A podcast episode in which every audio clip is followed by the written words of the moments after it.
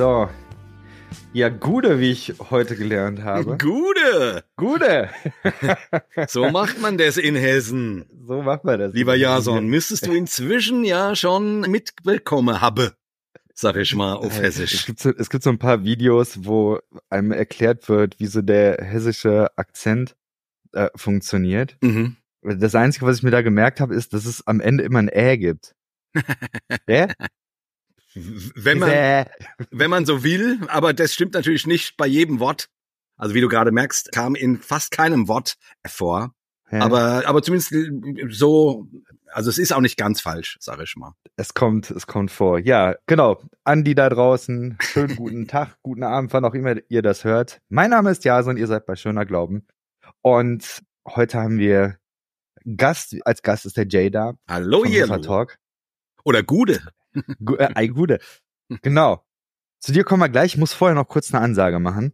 Und zwar, es dürfte nicht mehr lange dauern. Wenn dieser Podcast rauskommt, dann ist es wahrscheinlich nur noch so zwei Wochen oder so. Weiß ich nicht. Irgendwie so in einem Dreh. Und zwar Anfang April. Dann kommt tatsächlich mein Buch raus. Gott kann auch nicht alles. Und Ruach Jetzt ist der Verlag. Ich bin äh, sehr happy. Der Andi Sonnenhüter hat das Design gemacht. Bin ich recht glücklich drüber, dass das geklappt hat. Ist übrigens Und, ein äh, sehr geiler Titel. Hälfte. Jason, ist ein sehr Ja. geiler Titel. Ja, ja Gott kann auch ich, nicht äh, alles. Das ist schon, Danke, ist, danke. ist der auf deinem Mist gewachsen? Ich b- bin mir nicht mehr ganz sicher. Ich, äh, ich glaube, dass eigentlich die äh, Lisa draufgekommen Ah. ist. Äh, die, die Lisa Menzel, die macht ja Von den Ruach? Verlags. Genau, die, die ist da verantwortlich für den Verlag. Die habe ich witzigerweise heute kennengelernt. Nur mal so Ach, nebenbei witzig. erwähnt. Die war heute wirklich. bei euch in der Gemeinde, ne? Genau, die war bei uns in der Ja. Gemeinde. Da habe ich sie kennengelernt. Das war schön. War nett. So, im Grunde ist, ist, ich meine, es ist ihr Verdienst. Sie hat am Ende gesagt, so, das, das konnte es sein. Ja, die hat sowieso, die hat das Lektorat im ersten Teil gemacht und danach hat ja quasi deine bessere Hälfte übernommen. Ja, Der Marco der Mako. Hat er auch gut gemacht, da bin ich sehr glücklich. Der hat auch ein Nachwort geschrieben und Mira Ungewitter hat ein Vorwort geschrieben. Ach. echt stark. Also das ist ja ein Hammer, ey. Also ich bin schon sehr gespannt, Jason. Ja. Ich weiß, wir werden dich ja bei Hossa Talk auch dazu grillen.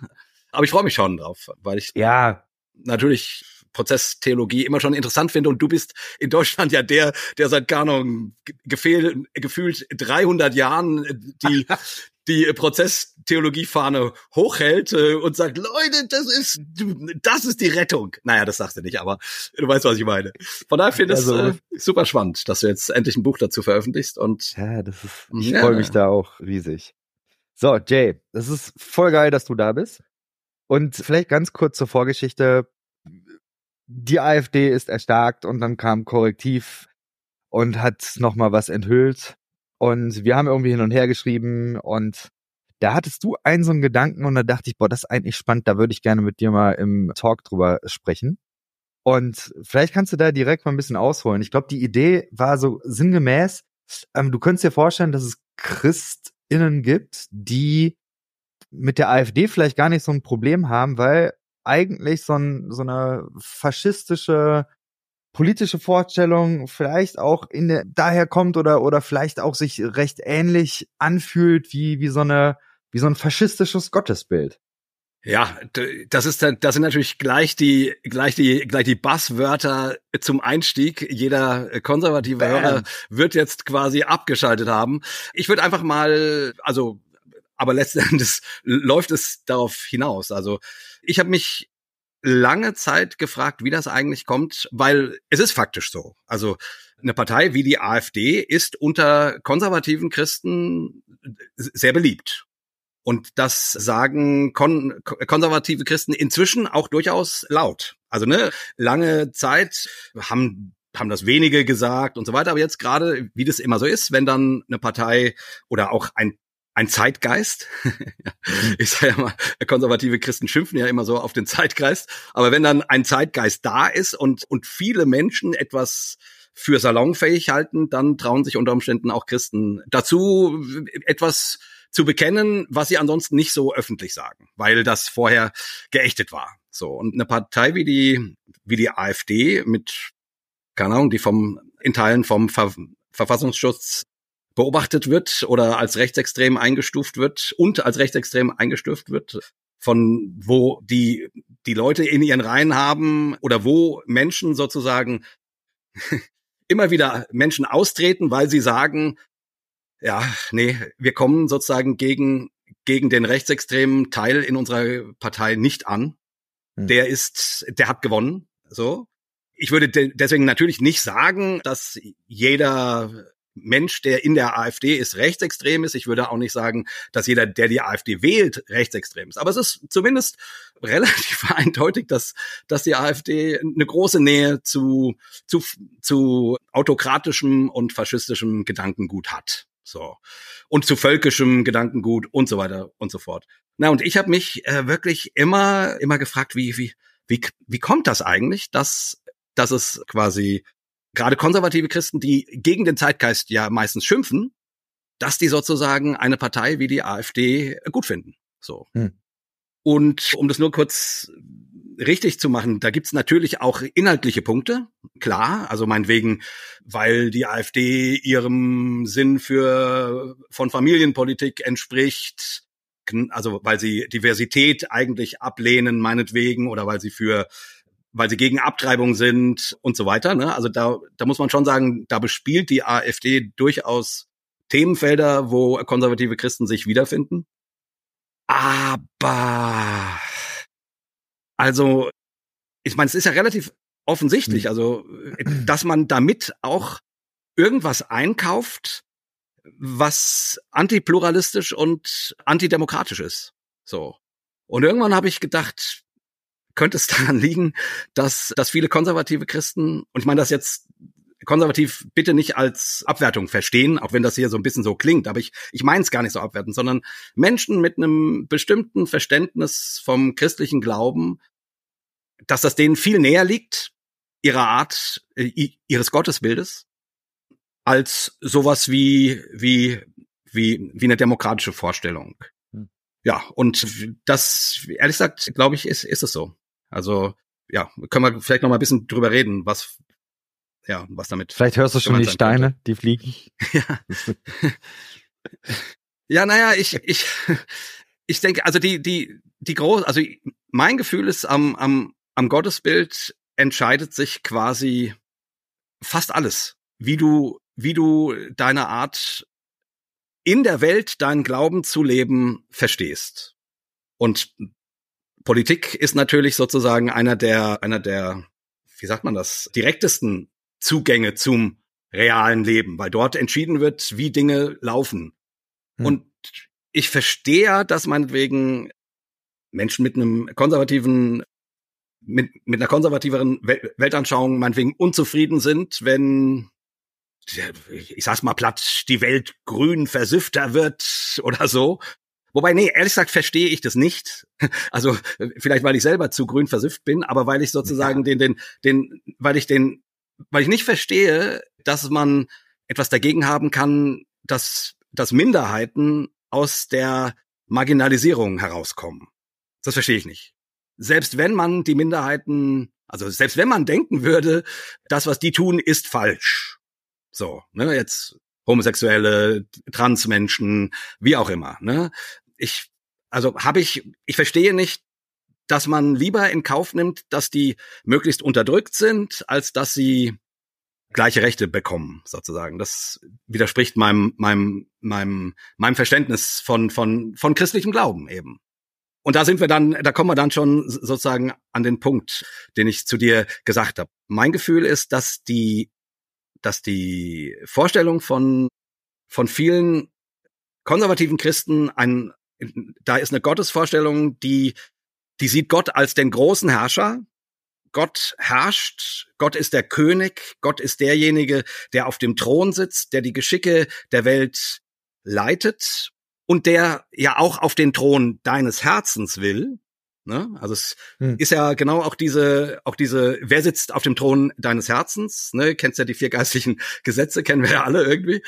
Und äh, und die und die Vorstellung ist, Gott ist der Bestimmer und wir sind die Befehlsempfänger. Und deswegen wird dann auch sowas wie Gehorsam sehr betont. Also wenn Gott spricht, dann musst du folgen.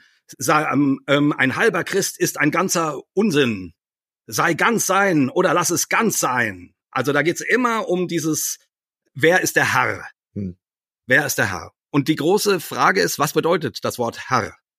Hm. Und da würde ich sozusagen die Frage stellen, ob die, ob, ob, ob da nicht was verwechselt wird.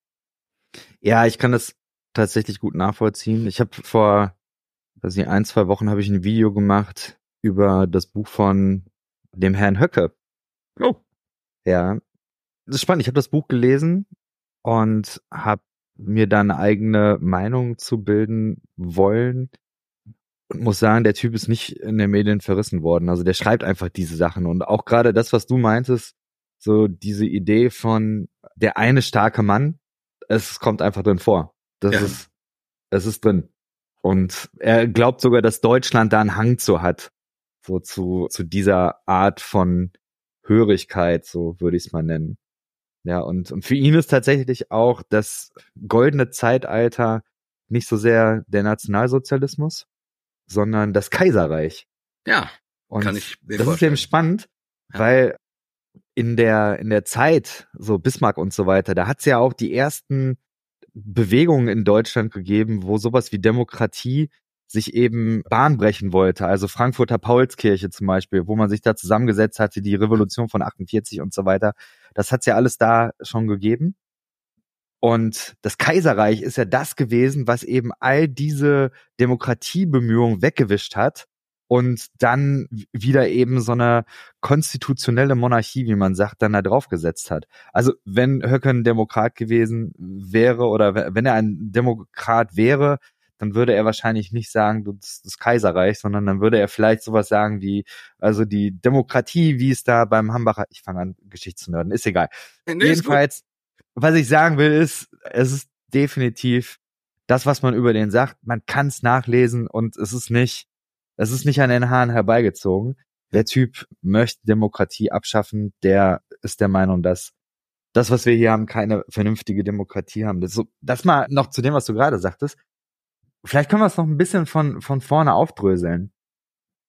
Ich merke, dass das mit Menschen, mit denen ich so auf Social Media unterwegs bin und die irgendwie einen evangelikalen oder pfingstdeutschen Hintergrund haben, dass die häufig gar nicht so sehr sagen, boah, AfD ist so toll, ja.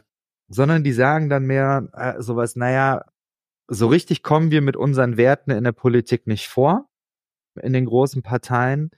Und vielleicht, dass, dass man dann auch sagt, also es gibt viele Überschneidungen mit der AfD, aber weil es da eben auch starke rechtsradikale Tendenzen gibt, möchte man sich da dann ja vielleicht nicht so dran geben. Das ist mit vielen, mit denen ich unterwegs bin. Ich bin allerdings auch in verschiedenen Telegram-Gruppen lesend mit unterwegs.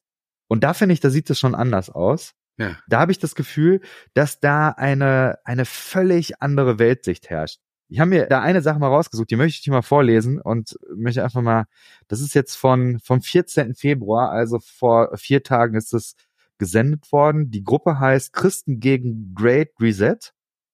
Wenn ich das richtig verstanden habe, dann heißt die Person, die diese Gruppe gegründet hat, Marlene. Und ob die jetzt wirklich so heißt, keine Ahnung, aber die hat jedenfalls diese Person hat jetzt hier nochmal was weitergeleitet von einer anderen Gruppe, von einer Querdenkergruppe. Und ich lese mal ein paar Sachen davor. Es geht darum, zukünftig bedeutungslose Parteien wollen die Demokratie abschaffen. Nancy Faeser, Ministerin für Staatssicherheit, das ist es ist nicht Staatssicherheit, aber äh, plant einen, An einen Großangriff auf die Demokratie, Meinungsfreiheit und Rechtsstaatlichkeit unter dem äh, Titel Rechtsextremismus entschlossen bekämpfen, will die Ministerin oppositionelle Meinung, wie zum Beispiel individuelle Menschenrechte, Anerkennung von Grund- und Menschenrechten, regierungskritische Äußerungen kurz vor den Wahlen in diesem Jahr kriminalisieren. Denn dem sogenannten Rechtsextremismus soll der Bereich der verfassungsschutzrelevanten Delegitimierung des Staates gleichgestellt werden. Menschen, die die Corona-Politik, die Kriegspolitik oder die Waffenlieferungspolitik der Bundesregierung kritisieren, sollen per se kriminalisiert und verfolgt werden. Und dann listet sie eine ganze Liste mit Maßnahmen raus und schreibt dann darunter eine Quelle, Bundesministerium des Inneren, also das, was sie als Staatssicherheit, so DDR-mäßig verunglückt. Und dann kann man da eine Pressemitteilung zu Nancy Fasers Maßnahmen gegen Rechtsextremismus äh, finden. Ja. Weiß nicht, hast du da schon Gedanken zu? Also ich kenne jetzt die Pressemitteilung nicht, auf die sich auf die sich mhm. bezogen wird, aber es klingt mir wie ein wie eine maßlose Übertreibung. Ich meine, also das ist ja auch das, was mich immer in, in dieser ganzen Corona-Debatte immer so irritiert hat, ne, dass die, dass dort dann immer von den Corona-Maßnahmen Gegnern auf den Demonstrationen und so behauptet wurde, hier wird die Demokratie abgeschafft. Und dann habe ich immer gedacht, ja, okay, jetzt, jetzt, jetzt kommen gleich, gleich die Hundertschaften und, äh, und, und ballern euch alle weg, so. Aber die kamen halt nicht, sondern die, das durfte dort halt behauptet werden. Ne? Das durfte ja. dort gesagt werden, weil wir in einem Land leben, wo man Dinge sagen darf, die man denkt. So. Also ich, ich habe dann immer gedacht, wie, wie, wie merkt ihr nicht, dass das, was ihr gerade tut und sagt, und dass ihr das tun könnt, ohne dass Hundertschaften euch niedermetzeln, wie in China oder sonst wo, merkt ihr nicht, dass das, also dass ihr den Beweis antretet dafür, dass diese Demokratie immer noch funktioniert. So, also das, aber äh, das ist jetzt nicht die nicht die Antwort zu dem Statement, sondern mehr eine allgemeine, die ich irgendwie nicht einfach nicht verstanden, also oder immer immer nicht verstehe sozusagen. Das kommt mir dann vor wie wenn wenn man mir widerspricht, ist es antidemokratisch, aber wenn ich widerspreche, ist es demokratisch. Weißt du? Ich, also ich habe auch das Gefühl, dass das extrem aufgeladen ist. Also die Leute machen da ja wirklich so, so, so ein Fass auf, so nach dem Motto, wenn die sich da jetzt in ihrer Telegram-Gruppe da irgendwie austauschen, demnächst wird, wird der Verfassungsschutz vor der Tür stehen und da werden dann so Sachen aufgezählt wie, denen könnten die Konten geschlossen werden und so weiter. So, und wenn man sich dann aber wirklich durchliest, was das Bundesministerium des Inneren da schreibt, dann geht es einfach um, um zum Beispiel ausländische Finanzierung von rechtsextremen Netzwerken, so dass sowas eben ja. in Kooperation mit Banken aufgedeckt werden müssen. So, aber ich glaube, da ist zum Beispiel der Begriff Rechtsextremismus, den, den verstehen die als, als so eine Art Fremdbezeichnung für sich selbst. Also diese Menschen, die da unterwegs sind, die, die glauben, dass sie gemeint sind, wenn es äh, von Rechtsextremismus und das sind Christen, wie gesagt. Ne? Also die Gruppe heißt ja. Christen im im Widerstand und gegen den Great Reset. Also es ist ja eine äh, Verschwörungstheorie. Genau.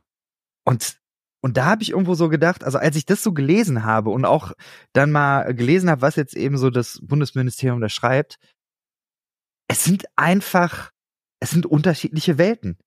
Und, und man möchte irgendwie den, den Leuten sagen, liebe Leute, taucht mal wieder auf und, und kommt mal, kommt mal irgendwie in die Realität zurück. Lest doch wenigstens mal, was das Bundesministerium da schreibt. Und, und, und, und also lest es wenigstens. Ja, und also ich habe das Gefühl, dass, dass da einige ja, Diskurse, und das sind ja keine kleinen, ja. Also ich sage jetzt mal, diese Gruppe, aus der ich jetzt zitiert habe, das sind das ist jetzt tatsächlich eine der kleineren.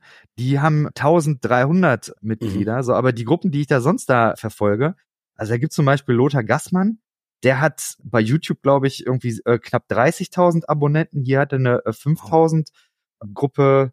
Es gibt Netzwerk Bibeltreuer Christen mit 13.000. So, oder dann gibt es einen noch, der sehr intensiv unterwegs ist. Jakob Czarke heißt der, glaube ich.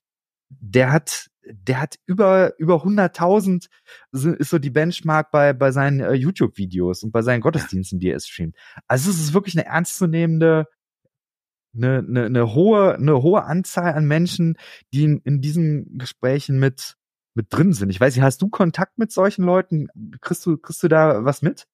Ehrlich gesagt relativ wenig. Ich krieg solche Diskussionen manchmal auf Facebook oder so mit oder in Instagram komme ich in Kontakt, wenn Leute mhm. kommentieren und ich das Gefühl habe, wow, das, das geht in so eine Richtung. Oder wie gesagt, also mein Gefühl zum Beispiel, dass eine Partei wie die AfD unter, unter Christen inzwischen salonfähig ist, das ziehe ich aus solchen Kommentaren und, mhm. und solchen Posts. Aber ich persönlich habe ehrlich gesagt keinen Kontakt zu zu dieser Szenerie, weil weil die mir auch sehr sehr fremd ist, muss ich sagen. Also eben wie gesagt, weil ich die auch weil ich die auch theologisch nicht verstehe. Also, mhm. also ich meine, das, ähm, das werden die unter Umständen uns genauso sagen. Mhm. Die, wie, die, die werden auch sagen, wir verstehen nicht, wovon ihr theologisch redet. Das ist doch furchtbar, was in diesem Land passiert und wie und wie die Werte Gottes mit den Füßen getreten werden, meinetwegen oder so.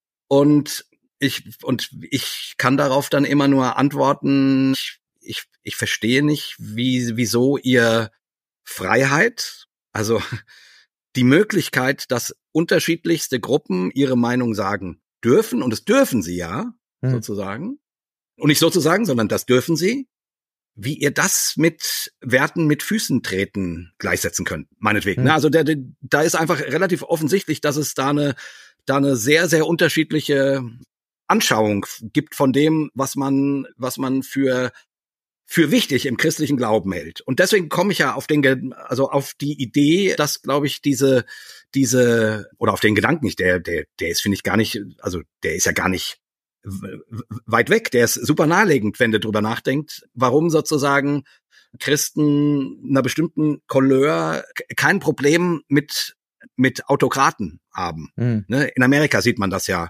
rauf und runter oder mit äh, Menschen, die sozusagen eher in eine, in eine, in eine, in eine faschistische oder monarchische Richtung, also in die ein starker Mann, von mir aus auch eine starke Elite bestimmt, wie die Dinge laufen ja, genau. Das, das hat meines Erachtens einfach viel mit, mit Theologie zu tun. Mit der Frage, wie du, wie du Gott siehst. Mm, ich habe als Vorbereitung zu heute habe ich angefangen, das neue Buch von David Gashi zu hören. Ja. Der war ja bei euch auch. Und sein neues Buch heißt Defending Democracy Against Its Christian Enemies. Enemies. Das ist ein starkes Buch. Das ist sowieso ja. ein geiler Typ, der David Gash, ich feiere ihn sehr. Und es sind zwei Sachen, die ich da stark fand. Also einmal, eine Sache, er fasst ein anderes Buch zusammen, was ich immer sehr sympathisch finde, da muss man das nicht komplett lesen.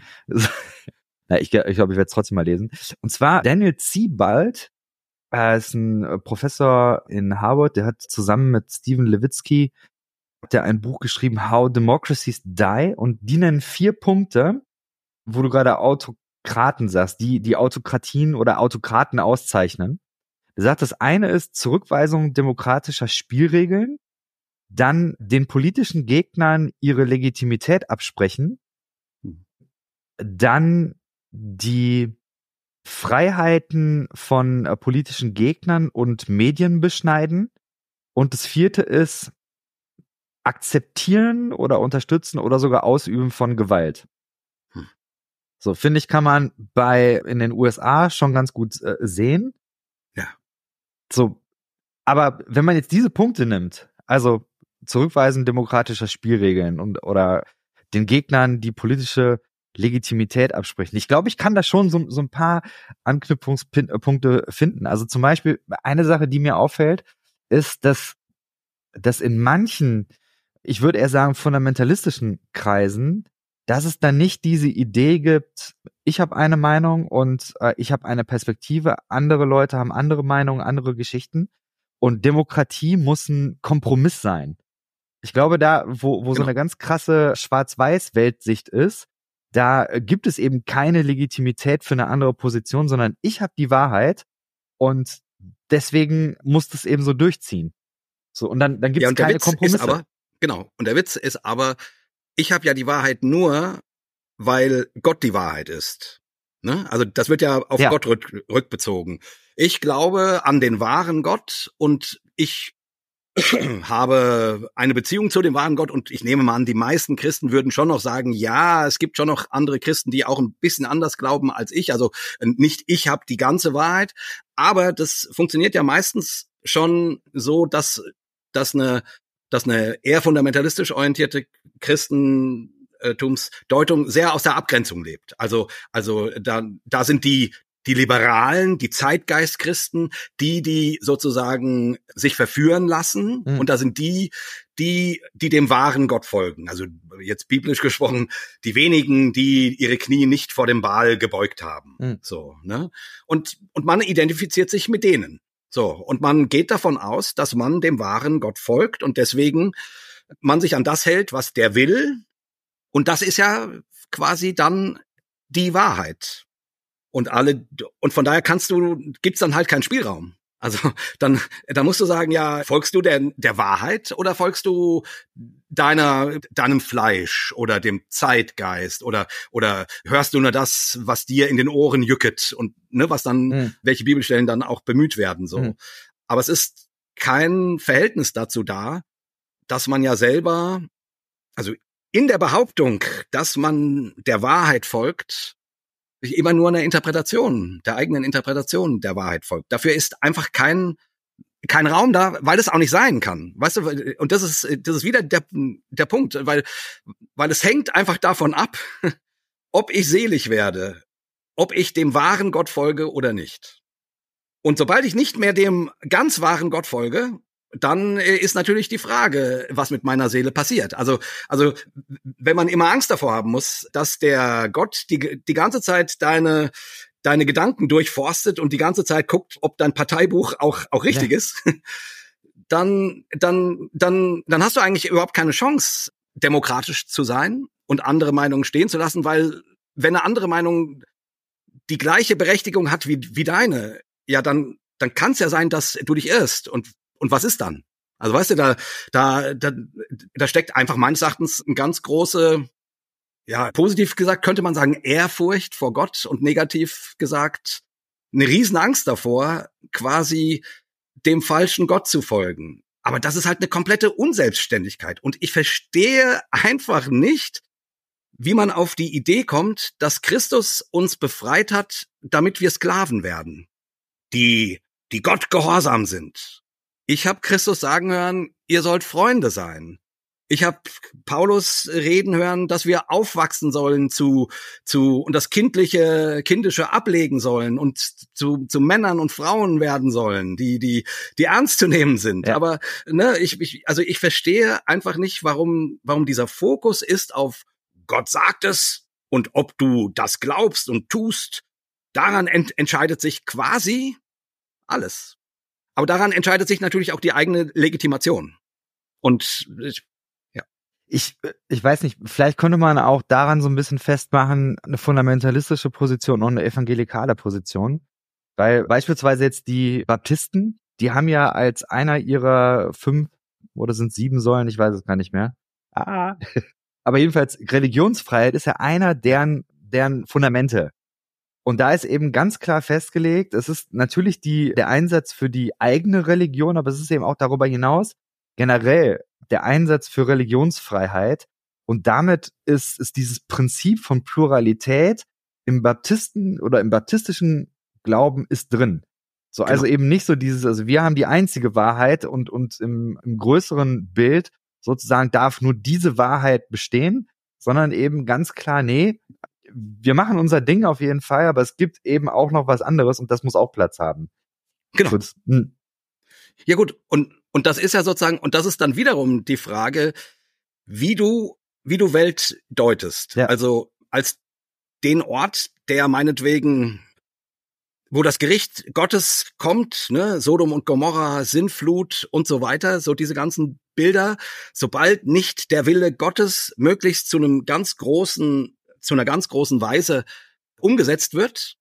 Ne? Und dann musst du als Christenheit dafür sorgen, dass dass der, also dass die Gottlosigkeit nicht Überhand gewinnt, nennen wir es mal so. Hm. Oder ob du die Gottesdeutung hast, Gott kommt in das Verlorene und wird Teil des Verlorenen. Hm. Das ist die christliche, meines Erachtens. Eben nicht die Sodom und Gomorra Sintflutdeutung, sondern Gott stellt sich in die Welt und wird Teil der Welt und wird und spricht von Brüdern und Schwestern und und spricht von von von Erneuerung und äh, Erneuerung des Denkens, tut Buße und so weiter und so fort. Also also kehret um, ähm, aber da geht es nicht so sehr um um um die um also die Betonung ist nicht ist nicht auf der Zersetzung und der Auflösung der Welt und der Gesellschaft, sondern auf dem Weizenkorn, das ganz klein beginnt und größer wird, das Reich Gottes, das den, wie der Sauerteig die Welt durchsäuert. So, also ich, ich will damit sagen, meines Erachtens ist der ist der jesuanische Blick ein ein ganz anderer. Hm. Da der der geht immer in die Welt und nicht und nicht die Welt quasi nicht die Welt zurückholend irgendwohin, wo man denkt, dass sie zurückgeholt werden, wohin sie zurückgeholt werden müsste, sondern es ist Gott geht hinein und ist mit der Welt, in der Welt, ist Teil der Welt, so sage ich jetzt mal. Und da und daran merkt man dann schon, okay, das sind dann schon sehr unterschiedliche Deutungen und und da und da sind schon erste Weichen gestellt, ne? Und und die Baptisten, ja, also wir haben denen mit die Religionsfreiheit äh, zu verdanken, mhm. überhaupt, dass es sowas gibt, weil die sich irgendwann gedacht haben, ja, scheiße, wir werden hier von allen möglichen Leuten verfolgt, das ist irgendwie blöd, wir wollen das nicht mehr, wir wollen gerne anerkannt sein. Und dann kam gleich aber der Gedanke, ja, aber wenn wir anerkannt sind, wer sind wir, dass wir dieses Recht anderen Religionen verwehren? Ich habe mal mit jemandem auf Facebook diskutiert, der sich darüber mokiert hat, dass im Bundestag ein Moslem gebetet hat. Hm. Irgendwie so. so. Und ich, ich sagte, hä? Ich, ich schrieb dann so, das nennt man Religionsfreiheit. Und ja, aber das ist doch ein Götzendiener. Hm. Ja, es ist trotzdem Religionsfreiheit. Glaubst du nicht an die Religionsfreiheit? Ja, ich will die jetzt ja nicht einsperren, aber im Bundestag beten, das ist ja noch was ganz anderes. Und dann habe ich wieder gedacht, oder zurückgefragt, ja, aber das ist doch Religionsfreiheit. Aber da wurde irgendwie der, der Unterschied gemacht, weil, weil man gedacht hat, okay, jetzt, also der, der Mensch war jetzt nicht, der wollte, der wollte keine Moslems einsperren. So nicht. Aber aus seiner Sicht betet er ja zu Dämonen. Und wenn man das im Bundestag zulässt, gibt man den, den Bundestag und damit natürlich die Bundesrepublik dämonischen Einflüssen preis. Ja, aber dann ist, ist jeder Gedanke an Religionsfreiheit Humbug. Weil dann, dann, dann, also entweder glaubt man daran, dass alle Menschen das Recht haben, ihre, ihren Glauben zu leben, ihren eigenen, oder eben nicht. Und ich, ich glaube halt, diese Leute wollen das eigentlich gerne abschaffen. Die glauben nicht wirklich an. Ja, oder dann ist Religionsfreiheit eben nur die eigene Freiheit. Es ist eben ja. nicht mehr die Freiheit, auch anders zu glauben. Und so wie ich das verstanden habe, ist das im Baptismus definitiv nicht die Idee. Ich ja, fand, ja, genau, genau. Ich fand in den Gruppen tatsächlich eine Sache, die mich dann schon auch ein bisschen, wie soll ich sagen, beruhigt hat. In einer der Gruppen hat es eine Diskussion gegeben, ob denn Gewalt jetzt ein legitimes Mittel wäre aus christlicher Sicht, um gegen politische Gegner vorzugehen. Und es ist ganz spannend, diese, diese Gruppe, die hat dann die eine Person, die gesagt hat, also von wegen das Schwert, das, das ist schon auch ein legitimes Mittel. Die Jünger Jesu hatten ja auch ein Schwert und so. Und da hat die Gruppe sehr, sehr vehement widersprochen und hat da ja. viele biblische Texte angeführt, die eben für Gewaltfreiheit plädieren so wo ich, wo ich sagen würde, also vielleicht ist da tatsächlich noch so ein, so ein, so ein, so eine Hemmschwelle, so dass, dass da auch, ich sag mal, Menschen, die sich vielleicht dem christlichen Fundamentalismus zurechnen, dass die doch noch gegen solche extremistische, gegen solche extremistischen Ideen dann noch eine Widerstandskraft haben. Das, ja. das fand ich tatsächlich gut. Auf der anderen Seite, das, was mich also wirklich sehr, sehr frustriert und etwas, wo ich ja sehr fassungslos bin, ist tatsächlich der Umgang oder das Verständnis von, von Medien. Also, dass, dass im Grunde eigentlich hinter, hinter dem, was weltliche Institutionen, da wird immer das Dämonische äh, vermutet. Und genau. Politiker, denen kannst du grundsätzlich auch nicht trauen. Das ist alles, alles sehr, sehr aufgeladen, spirituell aufgeladen. Und ja, und da habe ich so das Gefühl, dass ich zumindest nicht weiß, wie, wie man da irgendwie übereinkommen kann.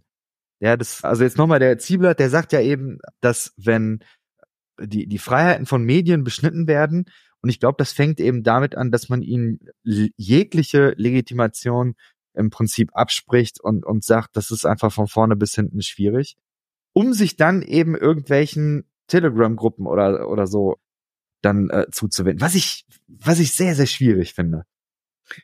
Ja, ich, ich, also ich verstehe diesen, diesen Move auch nicht. Oder naja, ich verstehe ihn insofern, es ist halt immer, wenn du das, wenn du dich mit Blasen beschäftigst, die die die Welt so sehen, wie du sie siehst, hm. ist immer schöner. Ne? Also geht mir ja auch so. Ja. Ich sag mal so, so ne, ich ich ich höre auch lieber das, was ich selber äh, glaube und gut finde und so weiter. Ist ist so. Aber wenn du also die Idee der öffentlichen Medien in einer demokratischen Gesellschaft ist ja gerade, dass dort eine also eine Vielseitigkeit, die auf dem Boden der freiheitlichen demokratischen Grundordnung steht, Platz hat. Ne, hm. Dass dort Meinungen abgebildet werden, die mich ärgern. Dass dort Meinungen abgebildet werden, wo ich sage, yay, und andere, wo ich denke, ich glaube, ihr spinnt. So. Und ich, also ich, ich meine ja, die, die sprechen ja immer von der Gleichschaltung der Medien und so. Und ich denke immer, sag mal, lest ihr das, lest ihr die gleichen Zeitungen wie ich? Also ich, ich finde da eine große Varianz. Ich finde, es gibt viel Debatte und ja, sicher werden auch mal Dinge über den Kamm geschoren oder, aber, aber keine Ahnung, wenn du dann, ich, ich meine, es war ja, also die Impfpflicht. Hm. So, denk mal drüber nach. Ne, da, es, es war ja kurz davor, dass dass es eine Impfpflicht gegeben hätte. Hm. So, und ja, wenn du dich nicht impfen lassen möchtest und ein Impfgegner bist, dann kann ich schon verstehen, dass dir das Angst macht und du sagst, ich jetzt jetzt hört die Demokratie auf und so, also dass du solche solche Gedanken hast in so einem Augenblick, ne, und dich bedroht fühlst. Und ich und ich habe auch inzwischen mit manchen Menschen gesprochen, um noch ein bisschen besser zu verstehen, wie die sich in in dieser Phase gefühlt haben. Und ich habe ein bisschen mehr Verständnis für die, als ich als ich früher hatte, weil ich einen Tick mehr verstehe, dass das für die sich wirklich wie eine wie eine echte Bedrohung angefühlt hat. Ne? Wir werden klein gemacht. Wir dürfen nicht mehr sagen, was wir denken. Wir werden ausgeschaltet. Aber dann, dann gab es ja nun mal diese Debatte. Und am langen Ende gab es keine Impfpflicht. So, also ich will damit sagen, die, die, die, die, hier hat wiederum, was ich vorhin schon sagte, die Demokratie, man könnte sagen, oh, wir, wir, wir sollen gezwungen werden, alle gleichgeschaltet. Nein, das ist nicht passiert. Mag sein, dass es aus eurer Perspektive kurz davor war, aber nein, es, es kam nicht. Und warum? Durch demokratische Debatte und weil die FDP gesagt hat, nee, gehen wir nicht mit, finden wir blöd und weil Scholz dann irgendwann auch gesagt hat, nee, können wir nicht machen. So. Aber das ist ja sozusagen der demokratische Prozess und ich, ich verstehe einfach nicht, wie man, wie man also wie man sich so, also aus meiner Perspektive ein Stück verrennen kann und wie man sozusagen, also sich in eine Welt flüchtet, wo man nur noch das hört, was einem gefällt oder oft ja eben nicht gefällt, aber gerade das befeuert einen ja sozusagen. Also glaub, wo man, also es fängt ja. für mich schon da an, dass ganz viele Leute, auch Menschen, die mit mir bei äh, auf sozialen Medien da verbunden sind, dann angefangen haben, so wissenschaftliche Studien und so weiter, das alles anzuzweifeln. Und ich glaube, das ist mittlerweile ist es extrem weit verbreitet, ja. Also das, ich glaube, so der, der, die, die medizinische Expertise, die hat, glaube ich, ganz krasse Kratzer bekommen. Ja. Einfach deswegen, weil es ganz viel Zeug gab auf Social Media, was dem ja entgegengesprochen hat. Und da merke ich, das, das finde ich hochproblematisch. Es, es gibt ja in vielen anderen Bereichen gibt's ja Impfpflichten und Impfpflicht heißt ja jetzt auch nicht zwingend, ja. dass sich jetzt alle 83 Millionen BundesbürgerInnen sich äh, impfen lassen müssen, sondern das, das kann ja auch sehr gestaffelt sein. Und ich glaube, dass es da jeweils auch gute Gründe gibt, dass man bestimmte, so, also ja, aber lange Rede, ich, ich glaube, dass, dass das, was mich da eben auch äh, stört, ist, ähm, Seriosität von Informationen wird aus meiner Sicht nicht hinterfragt, sondern man ist ganz schnell dabei, irgendwelche Sachen auf TikTok, die glaubt man dann. Aber wer macht sich die Mühe und liest sich wirklich Studien durch? Und wer, wer beschäftigt sich wirklich mit, also das, das ist ja so eine Sache, wenn, wenn im, im wissenschaftlichen Diskurs zählt eine Expertenmeinung nicht. Eine Expertenmeinung ist Bullshit. Also du kannst eine Meinung haben, aber who cares? Du musst eben etwas empirisch beweisen. Und das Ganze muss durch einen Prozess gehen. Das wird per Peer Review und per zusätzliche Studien wird sowas verifiziert. Da gibt es einen Prozess. So, und im Fernsehen habe ich das Gefühl, oder eben dann sogar in Social Media, ist eben so das Höchste der Gefühle, ist eben eine Expertenmeinung. So, und, und, und dann hast du eben verschiedene Experten und das, das war's dann. Ja. Und, und da denke ich mir irgendwie so, oh Leute, das, das ist hart, das, das. Ich weiß nicht, das ist, das ist echt aber, schwierig. Aber ja, so ein, auch hier wieder, ich meine, wo kommt das denn her? Also ich meine, dass der Fundamentalismus sehr mit der Wissenschaft fremdelt, ist ja kein Geheimnis. Ja, das ne? ist es. Also, also fängt bei der Evolutionstheorie genau. an, ne, weil man dem Wort Gottes treu sein will. Und dann, und dann, und dann gibt es halt keine andere Deutung als Schöpfung in sechs Tagen. So. Hm. Und dann, und dann, und dann, und dann kommt die Wissenschaft auf andere, nicht nur Deutungen, sondern ja alternative Fakten aus dieser Sicht sozusagen, ja. Also die, die, die, die finden andere Dinge heraus und die können einfach nicht wahr sein. So, und, und damit wächst du auf. Und du wächst mit einem Weltbild auf, äh, wo, wo, wo du quasi ununterbrochen in einem Kampf zwischen Dämonen und Engeln stehst und zwischen der, der, der Frage, ob du wirklich dem König der Könige nachfolgst und dann bereit bist, dein Leben hinzugeben, sitzt er wirklich auf dem Thron deines Lebens hm. oder lässt du dich verführen? So, also es ist ja sozusagen äh, zumindest in den in den ganz extremen äh, Kreisen. Ich, ich war ja früher selber in einer sehr charismatischen Gruppe und das war Gang und Gäbe dieser Sprech quasi. Der Satan lauert hinter jeder Ecke, um um dich zu verführen. Hm. So, und wenn du dann quasi immer an jeder Stelle alles, was irgendein Wissenschaftler sagt, quasi abgleichen musst, ob das mit dem Wort Gottes und Klammer auf, mit deiner Interpretation hm. des Wortes Gottes zusammengeht oder nicht. Naja, und, und dann ist halt klar, dann, also dann fängst du an, in einer Parallelwelt zu leben, mhm. weil an ganz vielen Punkten du sagst, keine Ahnung, die, die Psychologie macht uns gottstreitig, die sagen, das ist nur eine Illusion oder wie auch immer, die, die Biologie macht dieses und so weiter und so fort. Und du, und du entfernst dich einfach von einer faktenorientierten, empirischen Weltdeutung. Und dann, und dann bist du natürlich nicht weit weg davon, wenn dann irgend, irgendwer ins Horn bläst, zu sagen, ja genau, jetzt, jetzt kommt der Herr wieder und wir müssen das vorbereiten. Also ich, ich sage jetzt mal ein bisschen, ein bisschen krass oder oder oder keine Ahnung. Die die Präsidentschaft wurde gestohlen. Lass uns das Kapitol stürmen. Das glaubst du dann, weil du ja aufgewachsen bist, damit Dinge zu glauben, die dir irgendwelche Leute gesagt haben. Und die und, und für die dich andere Leute belächeln. Aber du musst dich ja einmauern, damit dein Glaube, also du kannst nicht echt in, in den echten Diskurs gehen, weil dann wird's ja, also dann musst du dich der Schwäche stellen, was für Argumente habe ich denn und was für Argumente haben die anderen? Und ins, nee, das geht nicht. Du, du, du musst den Satan abwehren quasi und damit bist du eingemauert mit deiner Meinung und dann ist die Welt böse und ja, und plötzlich stürmst du das Kapitol. Also. Ja, oder den Bundestag hat's ja auch gegeben. Ja, genau, genau. Also, genau, ja. Sind ja zum Glück noch nicht reingekommen. Ja. Ähm, ich möchte noch mal kurz den David Gashi, Gashi einbringen. Der macht in seinem Buch einen spannenden Move.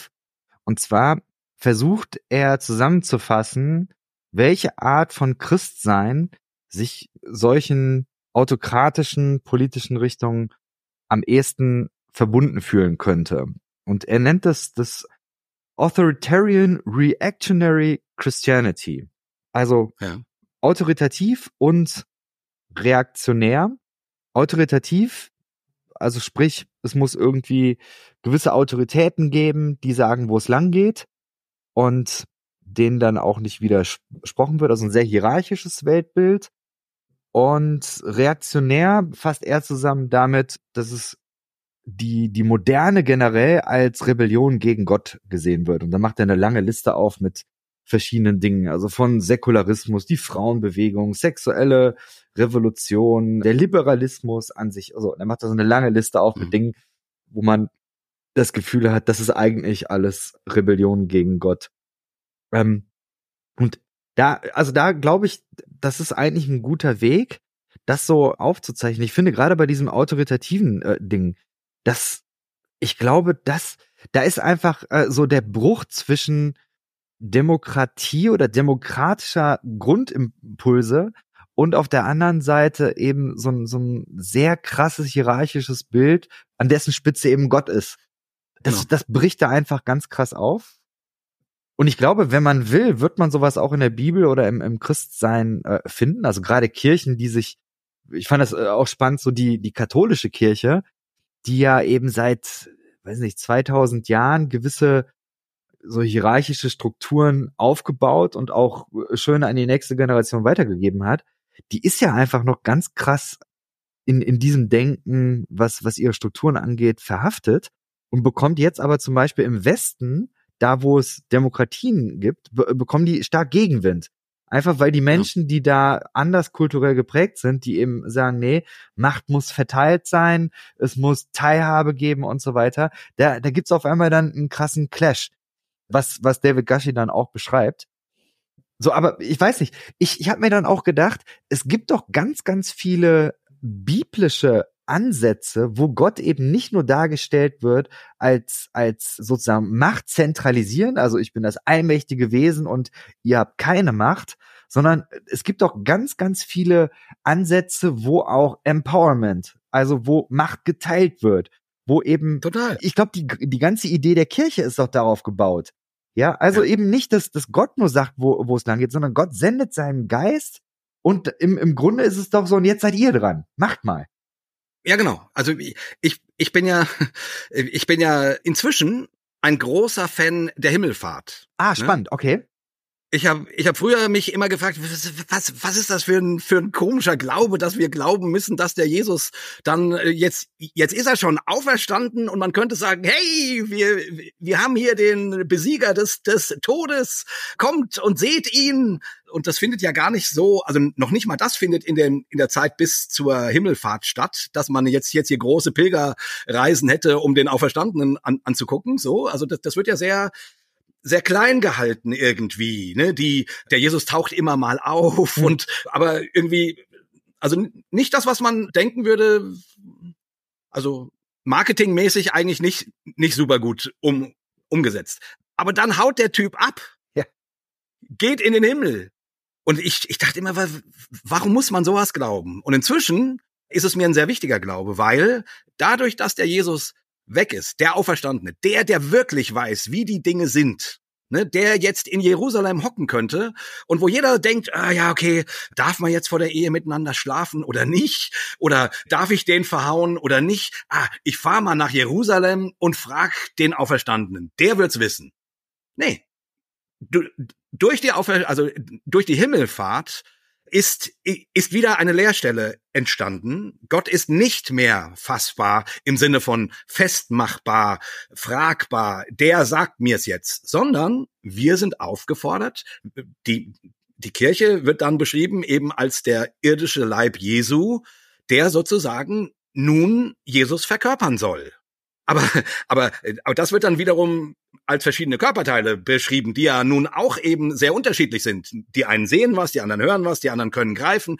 Ähm, aber das, was die einen können, können die anderen eben nicht. Also alle brauchen einander, um Wirklichkeit und Reich Gottes fassen zu, zu können. Also, also keiner, keiner kann sich da auf diesen, auf den Thron setzen und sagen, ich sitze jetzt übrigens mal an der Stelle von dem Herrn Jesus Christus, weil ich weiß es.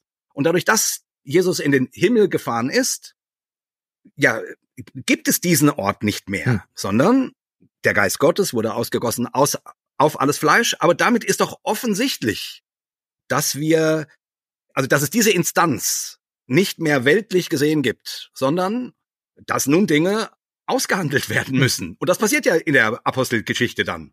Ne? Darf man nun, müssen die beschnitten werden oder nicht, die, die Heiden? Was ist mit dem Blut, mit den Blutgesetzen? Welche Sachen aus der Torah sind verbindlich, welche nicht? Und so weiter und so fort. Also sprich, es ist völlig klar, das, was im Judentum sowieso klar ist. Also das Judentum ist ja eine der diskursivsten Religionen überhaupt. Hm. Weil die diesen Gedanken von vornherein in ihrem in ihrem Credo haben. Du du sollst kein Bildnis von Gott haben. Niemand kann sagen, ich weiß, wie Gott ist, sondern Gott, also, und auch wenn Jesus sagt, ich bin der Weg, die Wahrheit und, und das Leben, ja, Jesus ist die Wahrheit, aber damit ist ja klar, dass, also, dass ich sie nicht hab. Ja. Weißt du, was ich meine? Ja. Also, also, wenn wir darüber diskutieren, was klug ist und was richtig ist und was wahr oder was Lüge ist, dann kann ich nicht mehr sagen, ich weiß es, sondern ich, ich habe eine Meinung dazu, die ich auch begründe hoffentlich und wo ich Gedanken zu habe, in den Diskurs trete. Aber das muss ausgehandelt werden. Und wie gesagt, ich, ich finde, die, die Himmelfahrt macht das notwendig. Ohne Himmelfahrt äh, könnten wir jetzt alle einmal im Jahr nach Jerusalem gehen, um uns nun sagen zu lassen, wie wir das nächste Jahr leben sollen. So. Ich schimpfe ja sehr oft auf die geschlossene Brüdergemeinde, aus der ich komme. Aber ich muss ja. sagen, es gibt auch etwas Positives, was ich, glaube ich, mein Leben auch nicht mehr loswerden will. Und das ist die Idee des äh, allgemeinen Priestertums.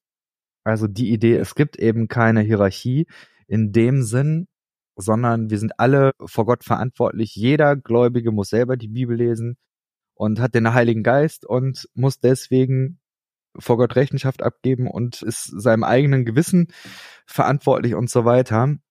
Das finde ich ist, ist eine sehr, sehr starke Dynamik, die aber ja nicht nur exklusiv in den äh, Brüdergemeinden gefunden ist, sondern das ist ja, das gibt's ja darüber hinaus auch, aber es ist eben ein sehr, sehr starker, auch urchristlicher Impuls, dass die christliche Gemeinde Total. sehr, sehr mit flachen Hierarchien auskommt und damit eben diese Idee, Gewalt und, und, Mono und, und, und Macht ist nicht zu zentralisieren, sondern ist zu teilen.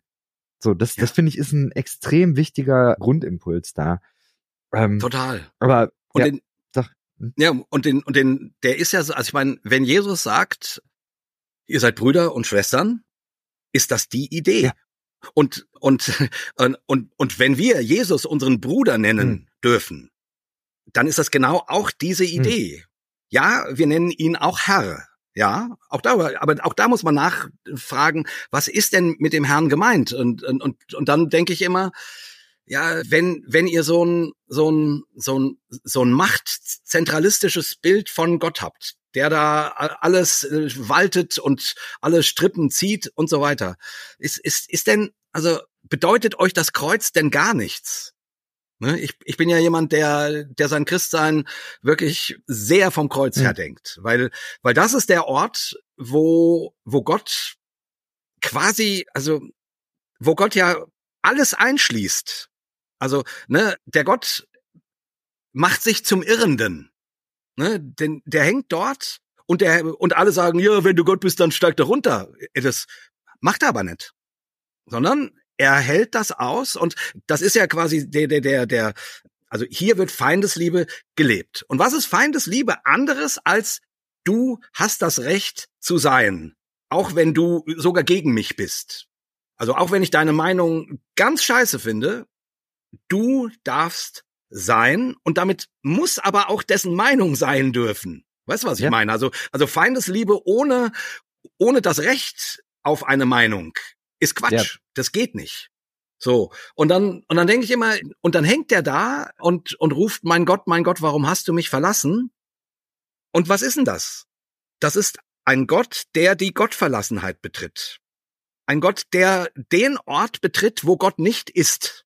Also, also, wo man sagen würde, und der löst die, also den, also äh, damit löst er ja, also das ist ja eine Quadratur des Kreises quasi. Ne? Also der, der, der, der Gott ist Gott verlassen. Damit gibt es keine Gottverlassenheit mehr, wenn Gott in der Gottverlassenheit ist. Und, und damit würde ich immer argumentieren, damit, damit muss jeder und alles bekommt damit Recht. Also ein Recht zu sein zugesprochen. Eine, eine, einen, also damit kann man nicht mehr sagen, du mit einem, mit einer falschen Religion, du bist raus. Nee, das ist, so einfach ist es dann nicht mehr. Weißt du, also vorher, wenn du sagst, äh, leb nach Gottes Gesetz oder oder die die Sinnflut kommt oder was, so, dann dann ist klar, okay, okay, ich, äh, aber wenn Gott in die in in die in die Machtlosigkeit tritt, hm. in die Gottverlassenheit, in an den Ort tritt, wo wo Gott keine Macht mehr hat und das freiwillig, ja, dann kann die Macht nicht mehr einfach irgendwer egal wie, wie fromm oder prophetisch oder irgendwas er ist, sich aneignen. Das geht nicht mehr. Und danach wird dann eben ja auch gesprochen von Brüder und Schwestern. Und ihr sollt euch nicht mehr Vater oder Herr oder irgendwas nennen. Ihr sollt einander dienen. Ihr sollt, ihr sollt von unten kommen. So. Und, und da sind für mich, das sind für mich Grund, Grundlinien, die man dann in der Demokratie versucht politisch zu verwirklichen. Der Witz ist nur, also ich, ich manchmal verzweifle ich darüber, dass das Christentum quasi 2000 Jahre lang gebraucht hat, um um um auf diesen Gedanken zu zu kommen, sozusagen, mhm. ne? Weil das war ja lange Zeit sehr monarchisch orientiert. Ja. Und ich, ich denke immer, wie, wie, wie hat man das hingekriegt? Aber es ist natürlich leicht in, in der Rückschau, wo wir in der Demokratie aufgewachsen sind mit bestimmten Gedanken, andere Leute zu fragen, warum hattet ihr diese Gedanken nicht? Also manche Gedanken brauchten dann einfach lange. Aber ich finde, die, die liegen halt sozusagen im Gottesbild drinne. Also in, in einem gekreuzigten Gott kann man nicht mehr von einer zentralisierten Macht sprechen. Das, das geht nicht, finde ich. Man sollte mal das, ein das Buch darüber schreiben. Gedanken. Ja. Das könnte man mal machen. Ach, ja. du hast ja ein Buch darüber geschrieben. ich habe darüber ein Buch geschrieben. Ja, das stimmt, genau. Wobei, da geht's jetzt ja nicht in erster Linie um Demokratie, aber ich finde, das lässt sich total hm. auf äh, darauf übertragen und eben, eben deswegen bisschen meine meine steile Vermutung, dass Menschen, die die keine Ahnung, die Christentum und Faschismus für vereinbar halten, ja natürlich, wenn da ein Gott ein Faschist ist, dann, dann denkst du die Welt faschistisch wenn dein Gott, und deswegen würde ich sagen, das ist keine christliche Deutung, sondern eine christliche Welt- und Gottesdeutung geht vom Kreuz aus. Und, und da ist eben Gott nicht der, der mächtige Zampano. Sorry. Ist er nicht. Sondern jemand, der die Macht ablegt, um die Menschen zu Brüder und Schwestern zu machen. Lass mal noch ein bisschen darüber reden, wie es jetzt weitergeht. Ich habe in der letzten Zeit mich auch da für ein, für ein Seminar ein bisschen eingelesen, was so die Empirie darüber sagt, wie man eigentlich jetzt gegen AfD und Rechtsruck und demokratiegefährdende Tendenzen in der Gesellschaft vorgehen kann. War ein bisschen ernüchternd, muss ich sagen, weil so wahnsinnig weit ist man da ehrlich gesagt noch nicht gekommen. Was mich wirklich erstaunt ja. hat. So, das, was ich bislang gefunden habe, ist, dass sehr viel geforscht wird darüber, äh, warum die AfD so erfolgreich ist. Das ist mhm. tatsächlich, es wird auch sehr viel darüber geforscht, wie die es geschafft haben, so viele Menschen zu mobilisieren und was die für eine Rhetorik haben und bla bla bla. So, und jetzt langsam ist man so ein bisschen dann dazu übergegangen, auch mal zu gucken, was hilft eigentlich dagegen. Ich habe da zwei Erforschende gefunden. Das ist einmal Marcel Lewandowski und Anne-Sophie Heinze. Und die haben es zumindest mal geschafft, so eine, so eine Übersicht zu machen, so was, was können eigentlich Parlamentarier? Also Leute, die eben politisch mit denen im Landtag vor allen Dingen sitzen, was können die eigentlich machen? Und da haben sie dann eben so verschiedene Strategien. Aber es ist noch nicht so richtig erforscht, welche Strategie ist jetzt eigentlich erfolgreich oder nicht. Wen das interessiert, ich kann die Sachen mal reinbringen. So, aber es ist spannend, weil ich glaube, dass es so jetzt für, für unseren Diskurs, wir sind ja mehr so in der Social Media Welt unterwegs, Podcasts und, und so. Ich weiß nicht, wie viel anders das da ist, aber es ist so ein bisschen so, man macht da so Achsen auf. Die eine Achse ist die Zusammenarbeit. Also das wäre dann sozusagen auf der einen Seite die Brandmauer, man, man ignoriert die. Und auf der anderen Seite, ja, man, man macht mit denen gemeinsame Ämter und man lässt die mitregieren. Und auf der anderen Seite ist sozusagen die inhaltliche Geschichte, dass man sagt, sozusagen man man äh, die die die die eine Variante ist die das eine Extrem ist man übernimmt deren Ideen und und Rhetorik und das andere ist dann eben auch wieder die die massive Ablehnung ignorieren man man spricht nicht mit denen und so weiter Abgrenzung. So. Ich habe bei dir in den letzten Podcast-Folgen immer gehört, dass du sagst, wir müssen miteinander reden. Brech doch mal eine Lanz fürs, fürs Reden und dann sage ich, warum das Blödsinn ist. Nein, nein, Spaß. Na gut, die Frage ist, mit wem? Also die, ich, ich, ich. Würdest du Lothar ähm, Gassmann zu, zu Hossa Talk einladen? Er sagt, ich weiß gar nicht, wer, wer das ist. Also Lothar Gassmann ja. ist früher in der Evangelischen Allianz Deutschland gewesen, hat da, boah, ich hoffe, ich erzähle jetzt keinen Bullshit, aber ich glaube, dass er da auch Ämter in, inne gehabt hat. Und mittlerweile ist er aber einer der äh, prominenten äh, Unterstützer der AfD und hat deswegen auch so ein bisschen mit der Evangelischen Allianz gebrochen. das sind jetzt Informationen, die ich von Wikipedia habe und ansonsten ich, ich lese seine Gruppe seit einiger Zeit und kann zumindest sagen, dass er der AfD sehr nahe steht und das auch mhm. christlich mhm. verpackt. So, und er hat eine krasse Reichweite, das muss man auch sagen. Gut, ich, ich sag mal so, ich, also ich, ich vermute, dass das nicht viel bringt, wenn, wenn, wenn wir ihn zu Hossa Talk ein, einladen. Ich, ich, mein Punkt wäre, also für mich ist, ist noch ein Unterschied, meinetwegen konservative mhm. Christen, die auch meinetwegen sexualethisch Dinge anders deuten als ich, oder auch von mir aus, die, keine Ahnung, insgesamt nicht so sehr da, darauf aus sind, Freiheitsrechte zu stärken, sondern eher, keine Ahnung, moralische Normen hochzuhalten, die sie, wo sie Angst haben, dass sie verloren gehen sonst. So. Da finde ich, finde ich den, den innerkirchlichen Dialog wichtig. Mhm. Damit man sozusagen, weil ich glaube, irgendwann brauchen wir einander, um uns gegen diesen Rechtsruck zu mhm. wehren oder, oder um sozusagen Seite an Seite zumindest gegen einen, gegen eine, eine faschistische Übernahme zu, zu stehen. Deswegen muss es einen Dialog geben. Oder, oder es wäre hilfreich, wenn es Dialog gäbe und nicht nur, und nicht nur gegenseitiges Anzählen. So. Und, und dann gibt's aber auch Grenzen. Also ich meine, wenn die AfD von Deportationen träumt, ich, ich weiß ich nicht, ich, ich, ich, also das ist spätestens ein Punkt, wo ich, wo, wo ich Christen nicht mehr verstehe, die sagen, ja, das, das ist doch auch eine Meinung. Äh, ich, ich finde, es gibt Punkte, und ich meine, ich weiß auf der anderen Seite natürlich auch, dass es denen mit manchen Dingen geht, so geht, die ich denke, dass die sagen, nee, da kann man nicht mehr sagen, das, das ist halt auch eine Meinung, sondern das ist ein No-Go.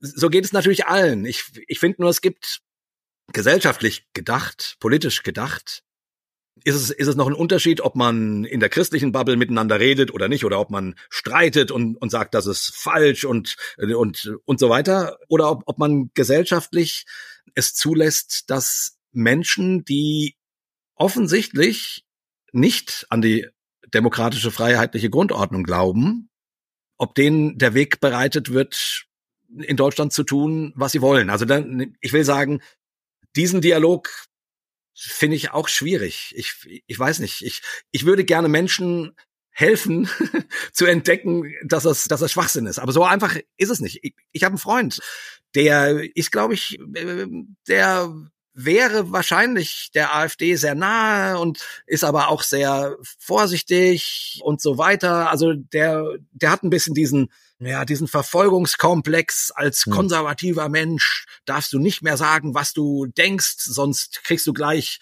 äh, sonst wirst du, sonst kriegst du deine Professur gekündigt und wie auch immer, so. Also der hat ein bisschen diese Art und Weise und ich bin mit dem seit 30 Jahren befreundet oder 25 Jahren und was gut ist, ist, dass wir einander mögen und stehen lassen können.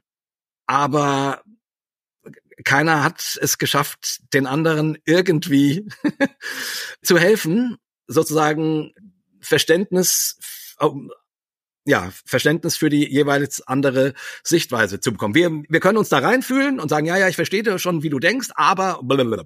ich will damit sagen, das ist eine persönliche Beziehung. Die halte ich auch. Die, die, die ist da.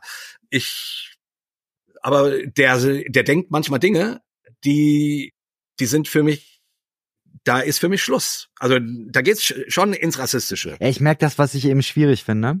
Weil in allen anderen Beziehungen und Freundschaften würde ich ja sagen, ich habe keine Agenda. So, und ja. ich finde es ganz schwierig zu sagen, ich baue jetzt eine Freundschaft auf, um eine Person eben, was weiß ich, ins demokratische Spektrum zu ziehen oder so. So ist das bei dem auch nicht. Hm. Die Freundschaft gibt's schon eben sehr, sehr lange. Das habe ich, äh. das hab ich verstanden. Aber ich meine, die, die Frage ist ja, das wird ja auch immer als Strategie dann genannt, ja, man muss es eben persönlichen Umfeld, da muss man jetzt Flagge zeigen und, und, und, und die Demokratie retten. Und wo ich eben denke, da widerstrebt sich bei mir ganz, ganz viel, weil ja. ich mache das ja auch nicht so mit dem Glauben, so Freundschaftsevangelisation nach dem Motto. Ich glaube, das ist ein Oxymoron, das ist ein Widerspruch in sich. Ja, du kannst entweder befreundet sein oder du kannst versuchen, jemanden zu bekehren. Ich mache Podcasts, weil ich da Leute bekehren will. Ja, das klare Sache. Ich habe meine Ideen, ich hau das raus, Leute können darüber nachdenken. Aber wenn ich befreundet bin mit einer Person, natürlich diskutiere ich auch, klar, und ich halte auch nicht hinterm Berg, was ich, was ich sage, aber die Freundschaft, das ist was anderes, als jemanden zu irgendetwas zu bewegen. Das finde ich, das, das finde ich, ist bei einer Freundschaft schwierig. So, und, und deswegen finde ich, ich diese Ebene, äh, ich weiß es nicht ich meine, ein Teil von mir, ich, ich bin ja auch mit, mit Leuten unterwegs, die jetzt eher evangelikal sind. Das läuft jetzt nicht so sehr, also es läuft auch im, über dem Podcast, läuft auch öffentlich, hat auch einen öffentlichen Eben. Was weiß ich, Paul Bruderer war da und ich ja. habe immer noch ein paar Leute auf dem Zettel, die ich, mit denen ich gerne sprechen würde. Weil ich glaube, dass Austausch auch hilfreich ist. Aber ich mag dann zum Beispiel auch, dass es eine öffentliche Form ist. Also irgendwie ja. So, und, und die private Sache ist dann eine andere Sache. Also was ich mit, mit den Leuten am Privat rede, es ist ja. dann auch einfach privat. Und ja.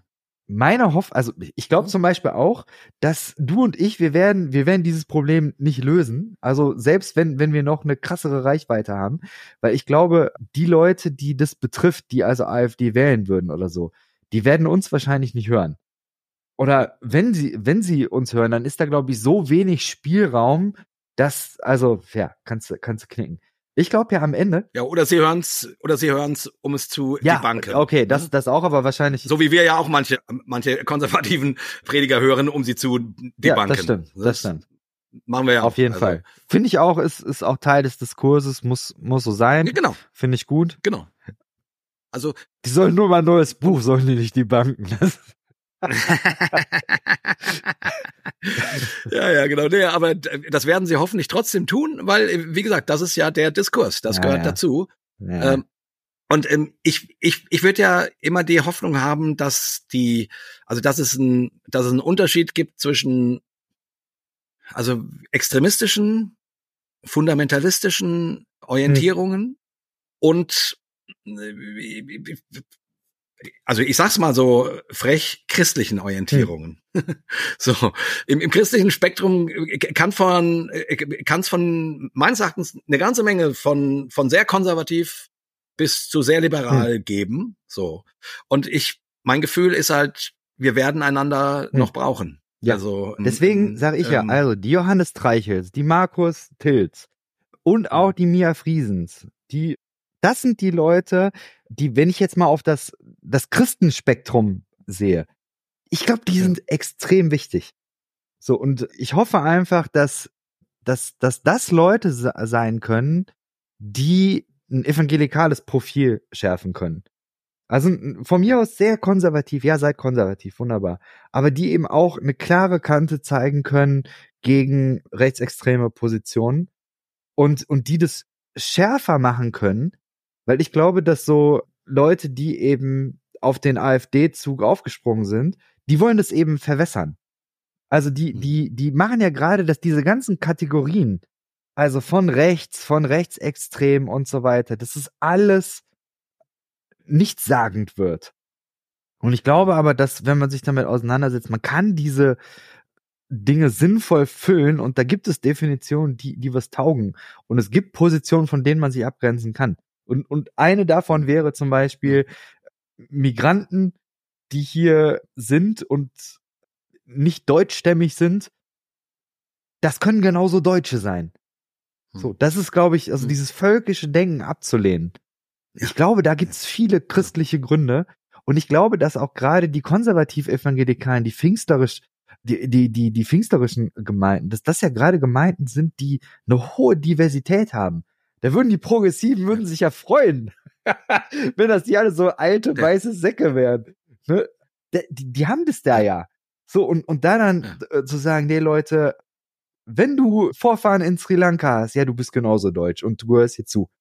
So, und das. Genau. Also da setze ich meine Hoffnung tatsächlich drauf. Genau. Das wäre auch, also auch hier, ich finde, völkisches Denken hat im, im christlichen Glauben ja. nichts zu tun. Und zwar wieder aus dem Grund, dass, dass alle Menschen, dass Christus sagt, wir sind Brüder und Schwestern. Ja. So. Da, da gibt's kein, ne, und, und das war ja auch der, der, der, einer der großen Moves des christlichen Glaubens, quasi von einem, von einer Lokalreligion zu einer globalen Religion zu werden, wo du nicht mehr sagst, okay, der Gott steckt in dem Tempel dort oder auf dem Berg. Nein, Gott ist überall. Die, die Welt ist Gottes. Und damit sind alle Menschen meine Brüder und, und Schwestern im gewissen Sinne. So. Und dann, und dann, und ich, also ich verstehe überhaupt nicht, also, naja, gut, ich kann den Move verstehen, dass Menschen denken, in unserer identitätslosen Zeit brauchen wir wieder Dinge, die uns Identität geben und ist nicht meine Herkunft, meine Heimat, dass ich hier geboren bin, in Deutschland, mit den Genen, bla bla bla bla bla bla bla bla bla, ne? wo dann eben so ein völkisches Ding reinkommt dass dann Leute sagen, vielleicht sollte man das mal wieder betonen. Also ich kann den Gedankengang verstehen. Ich kann ihn nur nicht christlich nennen. Die einzige weil, Begründung, weil, die ich da mal gehört habe, ist ja, im Himmel wird es auch noch Völker geben, siehe Offenbarung. Ja, das ist, also, aber die, aber die christliche Identität ist doch in, in ja. Gott. Brüder und Schwestern. So. Und dann, und dann kann man doch nicht anfangen zu sagen, jetzt, jetzt machen wir hier Unterschiede. Ja. Das ist doch, das geht doch nicht. Also da, da hört's für mich auf. Und in der Regel stimmen da ja auch die meisten konservativen Christen zu. Ne? Also da, da gibt's eine ganze Menge Über, Überschneidungen sozusagen. Ich, also, aber das finde ich zum Beispiel ist ein super wichtiger Gedanke, weil diese ganze Blut- und Bodenkiste, die dann dazu führt, dass man aus irgendeinem Grund andere Länder überfällt, ja. Also ich, sorry, ich, ich finde, das ist aus einer christlichen Perspektive nicht machbar. Geht nicht. Ich kann doch nicht meine Brüder und Schwestern überfallen. Also. Der Per, den kennst du auch äh, von Glaubensweite, ja. der ist ja sehr, sehr stark so dieser Verfechter von der, ich, also mit Lewandowski und Heinze würde ich jetzt sagen, keine Kooperation, nicht nur ignorieren, sondern krass ausgrenzen. Also, wenn irgendwer Abwandlung macht, hingehen und was weiß ich, am besten die Leute outcallen und, und, und sagen hier so Cancel Culture mäßig, die, ich hoffe, der, der Per fühlt sich jetzt hier nicht falsch wiedergegeben, aber ich würde sagen, die, die Kooperationspartner von solchen Personen in der Öffentlichkeit anschreiben und sagen, hier, pass auf, positioniert euch, seht zu, äh, dass bei euch keine Rechtsradikalen unter Vertrag kommen und, und, und sowas in der Art. Wie siehst du das? Ja, ich, also da schlagen zwei verschiedene Dinge in hm. meiner Brust. Zum einen würde ich dem zustimmen und auf der anderen Seite erinnere ich mich so gut daran, wie keine Ahnung, dass das von vielen Konservativen die Strategie, die Strategie ist, sobald einer irgendwie ein bisschen liberaler hm. wird. So. Und dann denke ich irgendwie, ja, das ist doch Kacke, wenn man nicht mehr miteinander hm. redet. So, aber, aber irgendwo muss es, irgendwo muss es Grenzen geben. Und die, die, und die große Frage ist halt ja, wie, wie und wo hm. zieht man die? Also, also weißt du, was ich meine? Weil irgendwann, also ich, ich bin eigentlich kein Freund von, von Cancel hm. Culture. Ich, ich finde irgendwie, äh, und auf der anderen Seite finde ich es auch, finde ich es auch okay, dass man, nee, finde ich es auch wichtig, dass man öffentlich widerspricht. Ne, das ist für mich auch noch nicht Cancel Culture. Cancel also Culture ich ist, finde, Cancel Culture ist, wenn eine Sarah Wetscherer mit Polizeischutz oder beziehungsweise die hat ja Personal, so, so, so, so Leibwachen, ja. wie nennt sich das?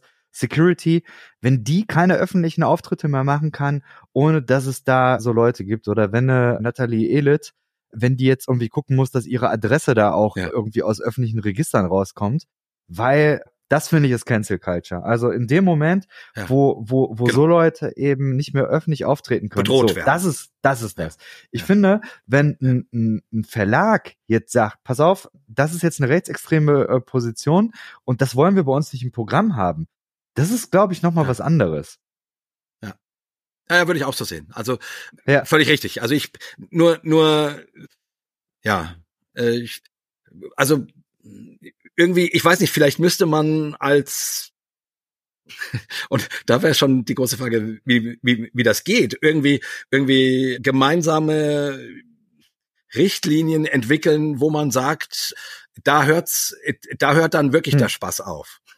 so, so, also ich, nur weißt du, im, im, im innerchristlichen Diskurs hört der Spaß ja für ganz viele an ganz unterschiedlichen hm. Orten auf. Und da denke ich oft, ja, da hört mir der Spaß aber ein bisschen zu, zu hm. früh hm. auf. Also da würde ich mich freuen, wenn mehr Diskursbereitschaft da wäre und man nicht gleich ruft, Verrat, Ketzer, äh, hm. Irrlehrer. So. Ne? Ich weiß nicht so genau. Für mich wäre das dann tatsächlich das Grundgesetz. Also gerade außerhalb der Bibel den Ort finden, wo man sagt, hier ist für mich Schluss ne, dann, dann muss man nicht jede einzelne theologische Frage darauf abklopfen, was man hier noch, wo man sich trennen muss und wo nicht. Weil das würde ich gerne möglichst, möglichst durchlässig halten, damit das Gespräch über die unterschiedlichen Positionen stattfinden kann. Und, und die Leute nicht nur in ihren eigenen Bubbles hängen, wo sie immer das hören, was sie eh glauben wollen. So. Aber, aber es gibt halt den Moment, wo eine Gesellschaft bedroht wird. So. Und dann äh, finde ich, das Grundgesetz, die Würde des Menschen ist unantastbar, Menschenrechte, das sind dann schon klare, klare Dinge. Mhm. Ich meine, ihr als Hossa Talk habt es ja irgendwie ähm, geschafft, den Gesprächsraum in eine gewisse Sicht, in eine gewisse Richtung zu weiten. Also vor zehn Jahren gab es ja zum Beispiel mal vom Burning Church gab es dieses, was ich in meiner Gemeinde nicht sagen darf. So, ich hätte am liebsten drunter geschrieben, was ich meiner Gemeinde nicht sagen darf, das darf man bei Hossa Talk sagen. So. ist, Dankeschön. ist so. Ne? Also, geschafft. Aber ich glaube, dass das Problem ist doch, dass das irgendwie so ein Backlash gibt. Also, dass ja, ich weiß es nicht. Vielleicht sind da, sind da die Progressiven, sind da auch irgendwo mit dran beteiligt. Weil ich glaube, es gibt ja auch eben dieses harte Zurückfeuern gegenüber Aussagen, die aus meiner Sicht eben auch gewaltvoll sind. Also wenn man, wenn man bestimmte Dinge sagt, die rassistisch sind, die sexistisch sind, die gegen Queere sind und so weiter, ist es eine Form von verbaler Gewalt. So, und, und die Frage ist ja irgendwo, wo, wo kann man denn ein, Gespräch, also eine Art miteinander zu reden, einüben, die ohne solche Gewalt auskommt? So, und zwar auf, auf allen möglichen Arten. Hm. Aber du hast das doch zum Beispiel mit dem Johannes Dreichel, wenn ich das richtig in Erinnerung habe, eigentlich mal ganz gut gemacht. So quasi, ne? Ihr habt über die die Frage von Homosexualität diskutiert und dort sehr unterschiedliche Standpunkte ausgetauscht. Und das war, ihr wart zueinander respektvoll, ne? Und ihr, und es war klar, jeder steht hier für eine Position. Und natürlich würdest du sagen, im weitesten Sinne führt Johannes Position dazu, dass queere Menschen ein schweres Leben haben. Jetzt könnte man sagen, dann darf man mit dem nicht reden. Das fände ich schwierig oder schade. So, aber aber ihr also in eurem Gespräch wurden nicht queere Menschen runtergemacht. Also ich hatte das, das Gefühl, dass, also ich glaube, dass Johannes Treichel da auch einfach ein schlechtes Beispiel ist, weil obwohl er eine sehr konservative Position hat, die an sich wahrscheinlich auch wieder für queere Menschen sehr verletzend und deswegen auch vielleicht wieder eine Form von Gewalt darstellen könnte, finde ich aber, dass er sich erstens in seiner Sprache sehr gewählt ausdrückt und eben ja, genau. eben nicht dieses dieses Ausgrenzende in der Sprache, dieses Herablassende und so weiter, sondern ich glaube, er bemüht sich sehr um Wertschätzung. Ja, so das. Genau. Und das finde ich ist aber, nimm jetzt mal zum Beispiel der, der Typ, der jetzt bei, bei Rezo da aufgekommen ist, Torek. Ja. Wo ich sagen würde, sehr Torek, genau. furchtbar. Genau. Das ist ja eine, eine, eine Art und Weise der Sprache, da, da fällt's ja hinten runter.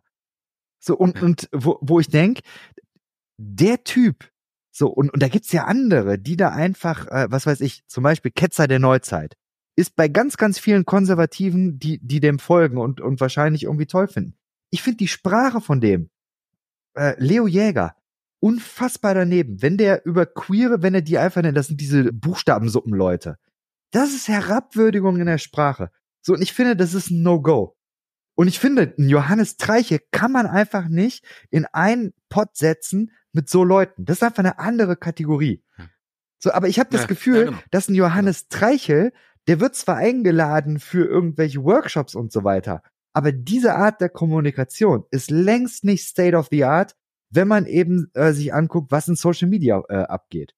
Und das ist äh, eben etwas, wo ich, wo ich denke, ey, ich habe keine Ahnung, wie was was man da machen kann. Ich also ich ich sehe da nichts. Das siehst du das? Ja, ich weiß es.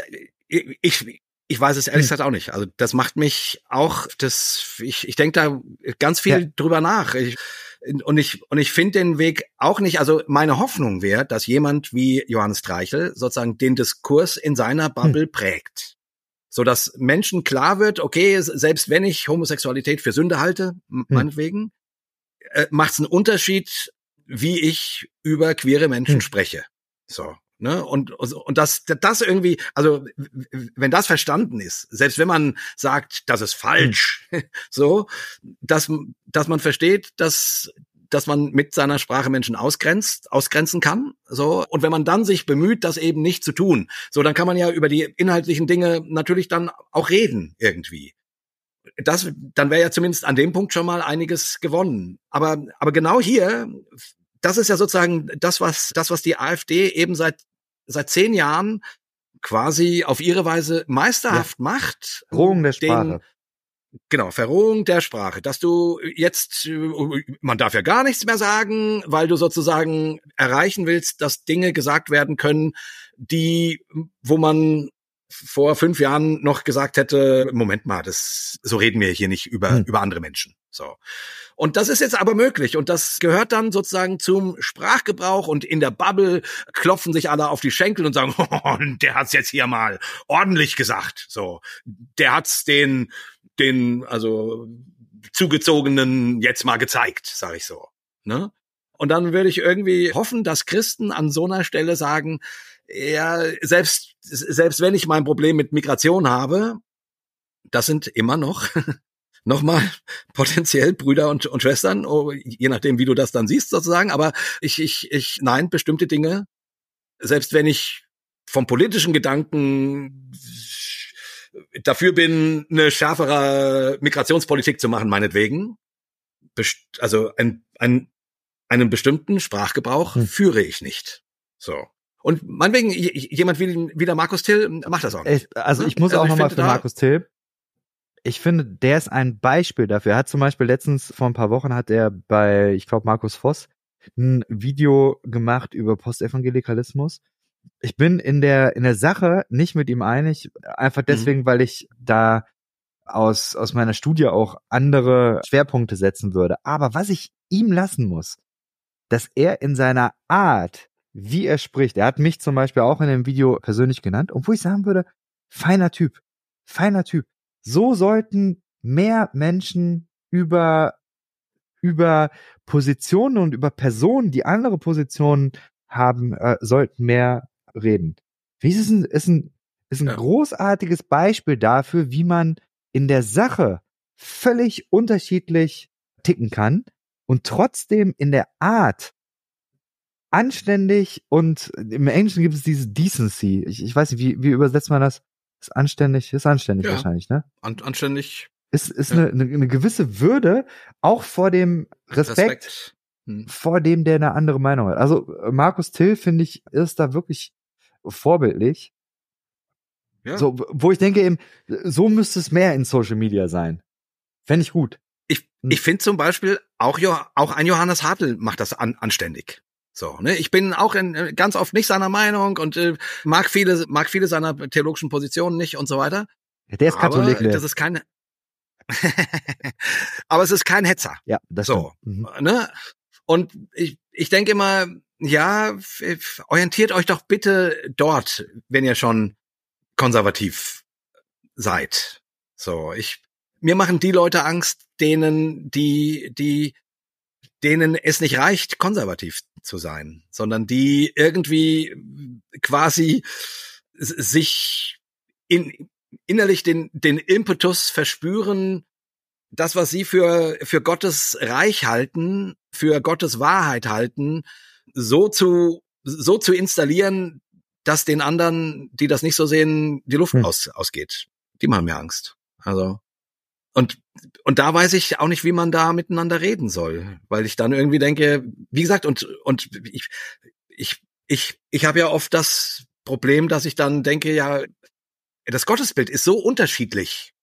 Ne? Ich, ich, ich, also ja, man benutzt die gleichen Worte. Jesus Christus, Heiliger Geist, Gott Vater, Trinität, Pfingsten, Ostern, Kreuz. Man benutzt die gleichen Vokabeln und doch ist da so eine andere Perspektive darauf, wie man Gott denkt.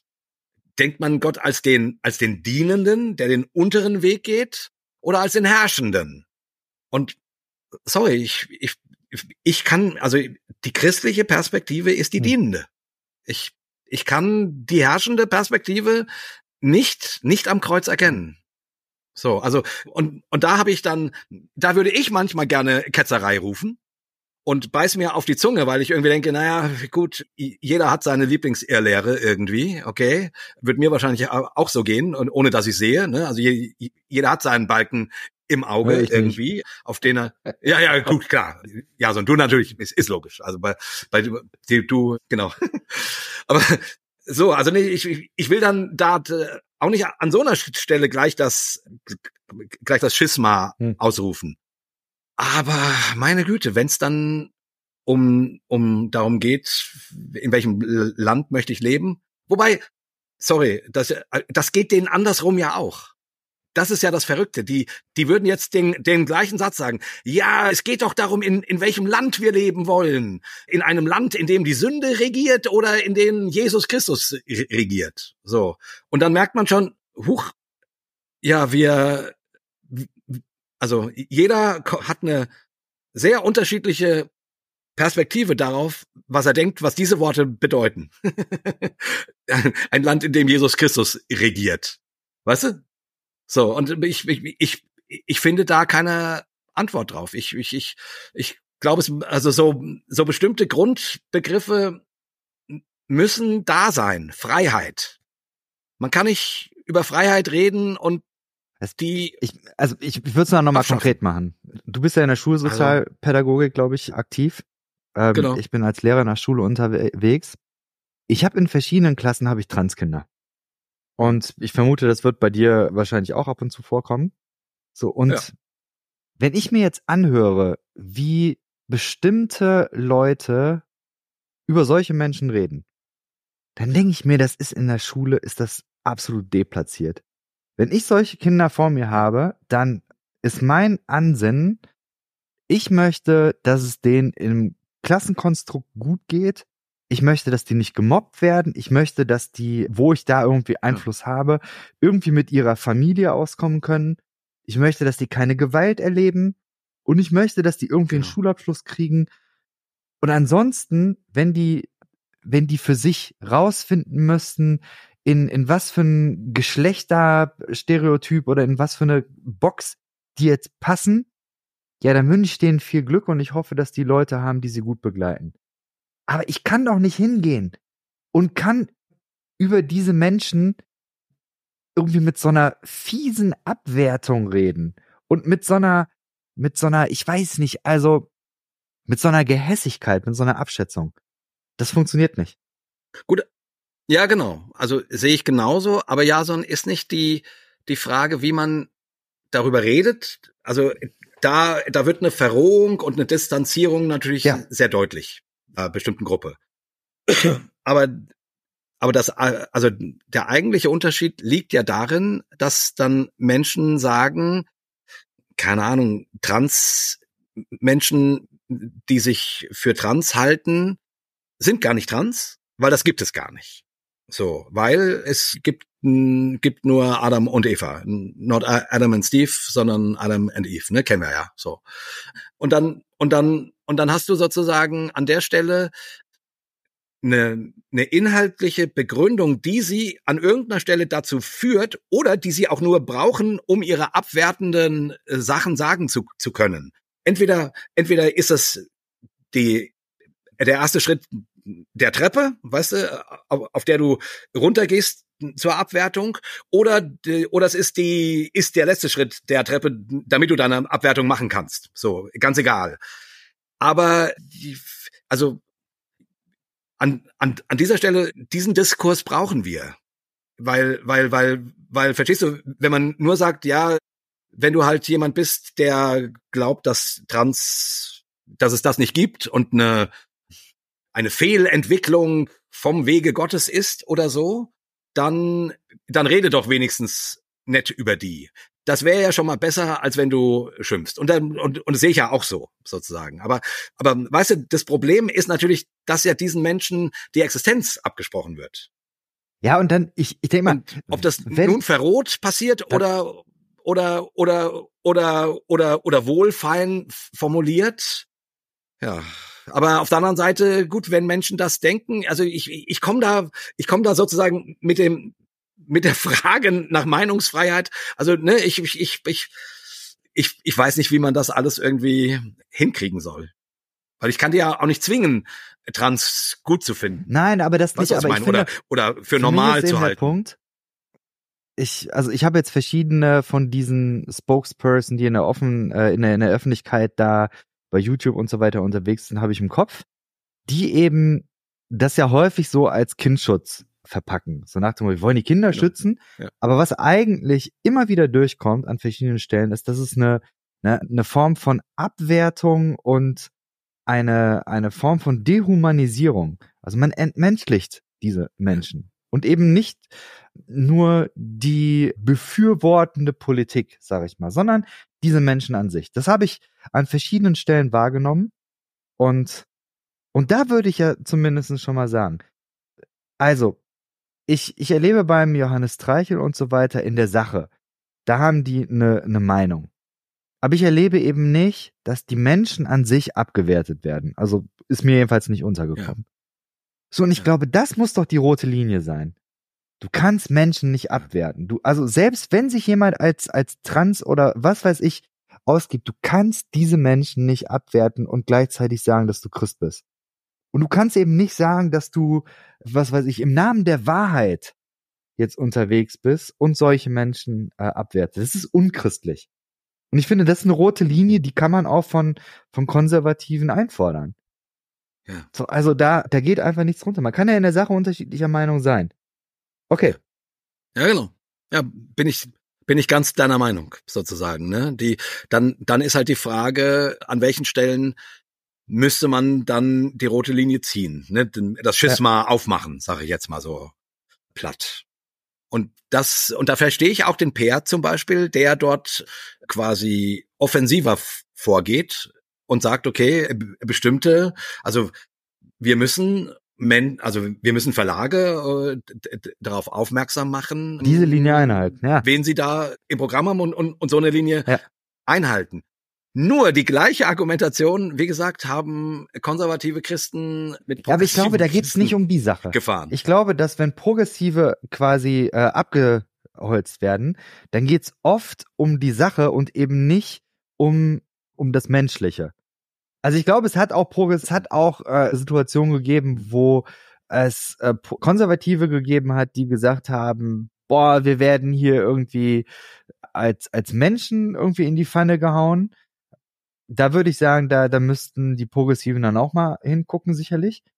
Also oft wird das ja Worthaut nach, Worthaus nachgesagt, dass da sehr stark ja. auch irgendwie polemisiert wird. Ich muss sagen, ich höre Siegfried gar nicht so viel und kann das nicht so ja. beurteilen, ehrlich gesagt. Aber ja, ich, naja.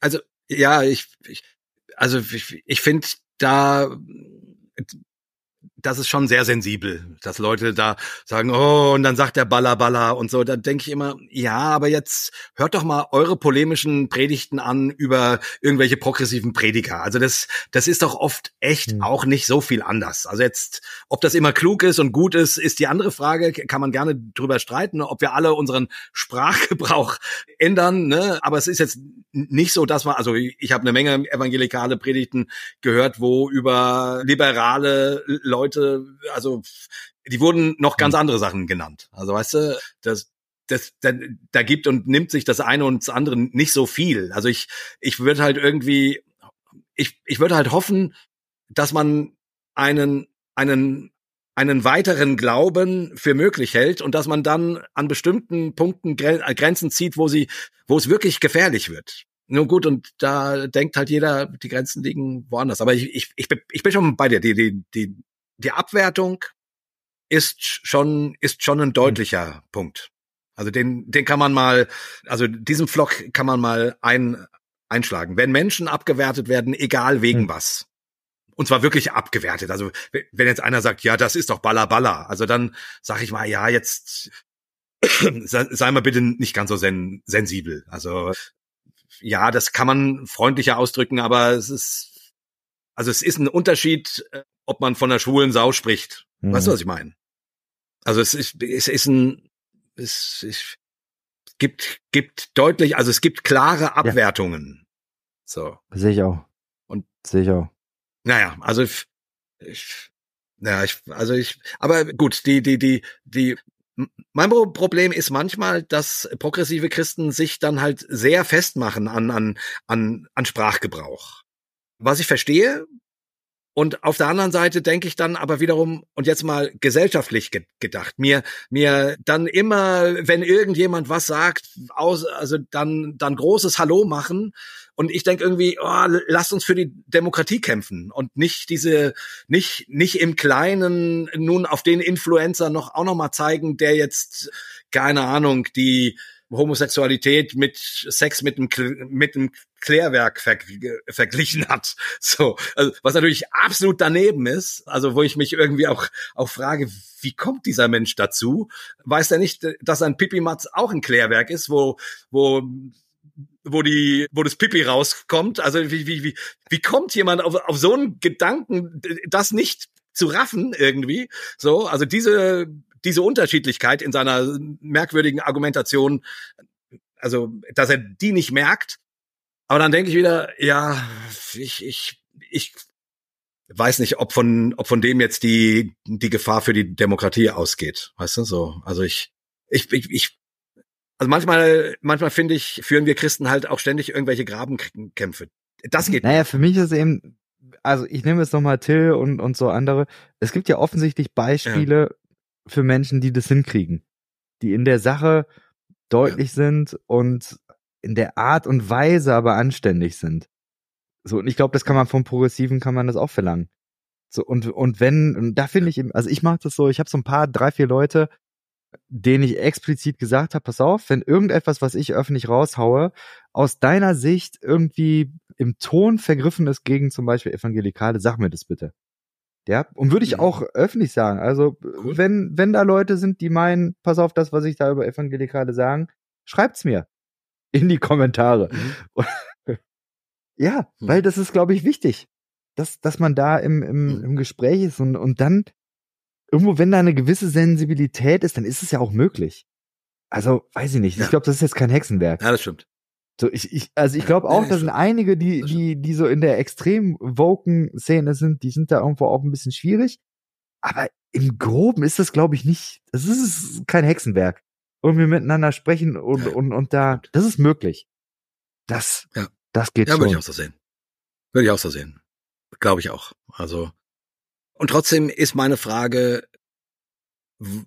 wo, von was hm. geht die Gefahr aus? Sozusagen für, hm. für die Freiheit, für die Demokratie, für das Miteinander, für das, ja. Und das ist sozusagen das, was man dann irgendwie klären müsste. Also, oder, oder wo ich, wo ich mich, also, wo, wo ich es noch wichtiger finde, hm. sich zu engagieren. Weißt du, was ich meine? Also, sonst bleibt das manchmal eben bei solchen Binnen, Debatten. Und ich finde, augenblicklich ist die Zeit nicht mehr unbedingt für, in erster Linie für Binnendebatten. Ja, das glaube ich auch nicht. Das glaube ich auch nicht. Am Ende, ich glaube, wir können die Welt auch nicht retten, wir werden auch nicht die Demokratie retten. Ich glaube, du machst dein Ding und, und alle Menschen, die, die denen Demokratie wichtig ist, die werden ihr Ding machen.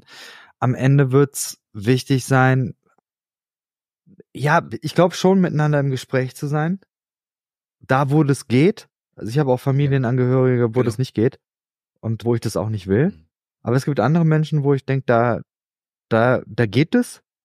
Und dann, ich glaube auch, dass man bestimmte Dinge einfordern kann. Also ich glaube, als, als wir jetzt in Frankfurt, du warst ja auch da auf der Demo waren, ich würde auch genau. weiter auf Demos gehen und zwar würde ich da auch einfordern wollen, eben genau das gegen den Rechtsruck, also gegen Verrohung der Sprache. Das ist da so deutlich gesagt worden. Ich denke, ja, das ist es. Das ist es. Ich bin da mit einem Plakat rumgelaufen, wo ich drauf geschrieben habe, Olaf und Jens, hört auf, bei Björn abzuschreiben. so, ist einfach so.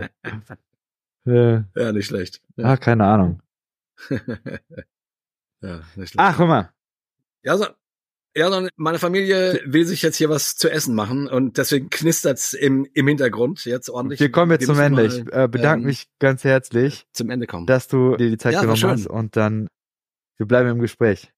Ja, aber richtig schön. Ich, ich bin, äh, du hast ja, wir haben jetzt hier richtig Hossa-Talk-Länge gehabt. Ich dachte immer, du bist kürzer. Also die meisten Talks, die ich von dir kenne, die sind. Das liegt immer an den, äh, an den Gästen, was soll ich sagen? ah ja, okay. Nein, ich habe mir, ich habe mir gedacht, wenn du da bist, dann äh, nehme ich mir auch die Zeit um, um was länger, weil schön. ist einfach die Qualität. Ja, hat riesen Spaß gemacht, war schön und ja, ich ist vielleicht, was mich am Schluss noch so interessieren würde, ist, wie ich bin ja eher ein mhm. Bedenkenträger, ne? Also ich, ich meine, meine große Angst ist tatsächlich äh, Klimakrise, die wird uns noch vor ganz andere ja.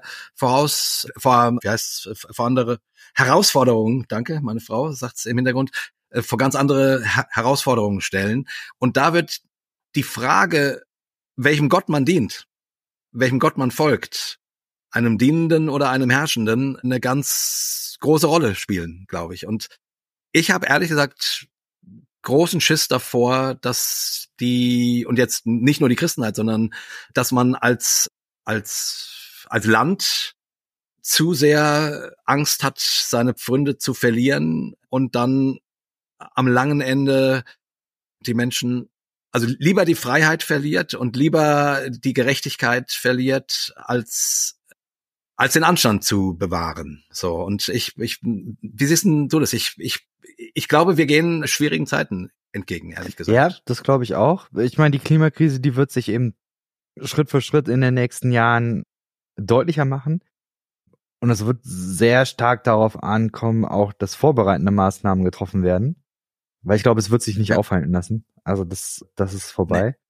Und es wird wahrscheinlich uns in Europa weniger treffen als in, in vielen anderen Regionen. Und ich glaube, das wird uns alles um die Ohren fliegen. Ja, das glaube ich schon. Also, weil das wird uns dann treffen, weil die Menschen äh, werden sich dann auf den Weg machen und die werden ja deswegen das wird das wird uns alles um die Ohren fliegen. Das glaube ich auch. Ja. Der der äh, Brian McLaren, den kennst du auch. Der schreibt gerade ein Buch ja. oder bringt es jetzt raus. So nach dem Motto auf auf Deutsch könnte das sowas heißen wie wenn alles explodiert ist, was dann? So mhm. ja, und ich glaube, das wird uns theologisch demnächst beschäftigen und auch gesellschaftlich. Ja. Das wird vieles um die Ohren fliegen. Und was dann? Ja. Da machen wir demnächst mal einen Talk ja, zu. Ja, genau. Also, genau. Also da, und ich glaube, ich finde es wichtig, dass ja, wir jetzt anfangen, definitiv. darüber nachzudenken und, und hoffentlich als, als, als Christenheit, so uneins wir an vielen Punkten sind, aber irgendwie eine Art Geschlossenheit finden, ob konservativ oder liberal, an einem Strang zu führen, der für Menschen ist und für Menschlichkeit und für Freiheit und für Gerechtigkeit und für Würde. So. Schönes Schlusswort.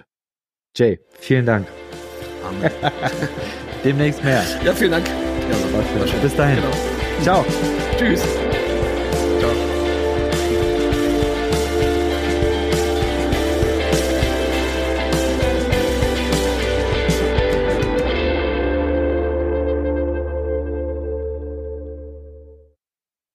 Dieser Podcast ist Teil des Ruach Jetzt Netzwerks.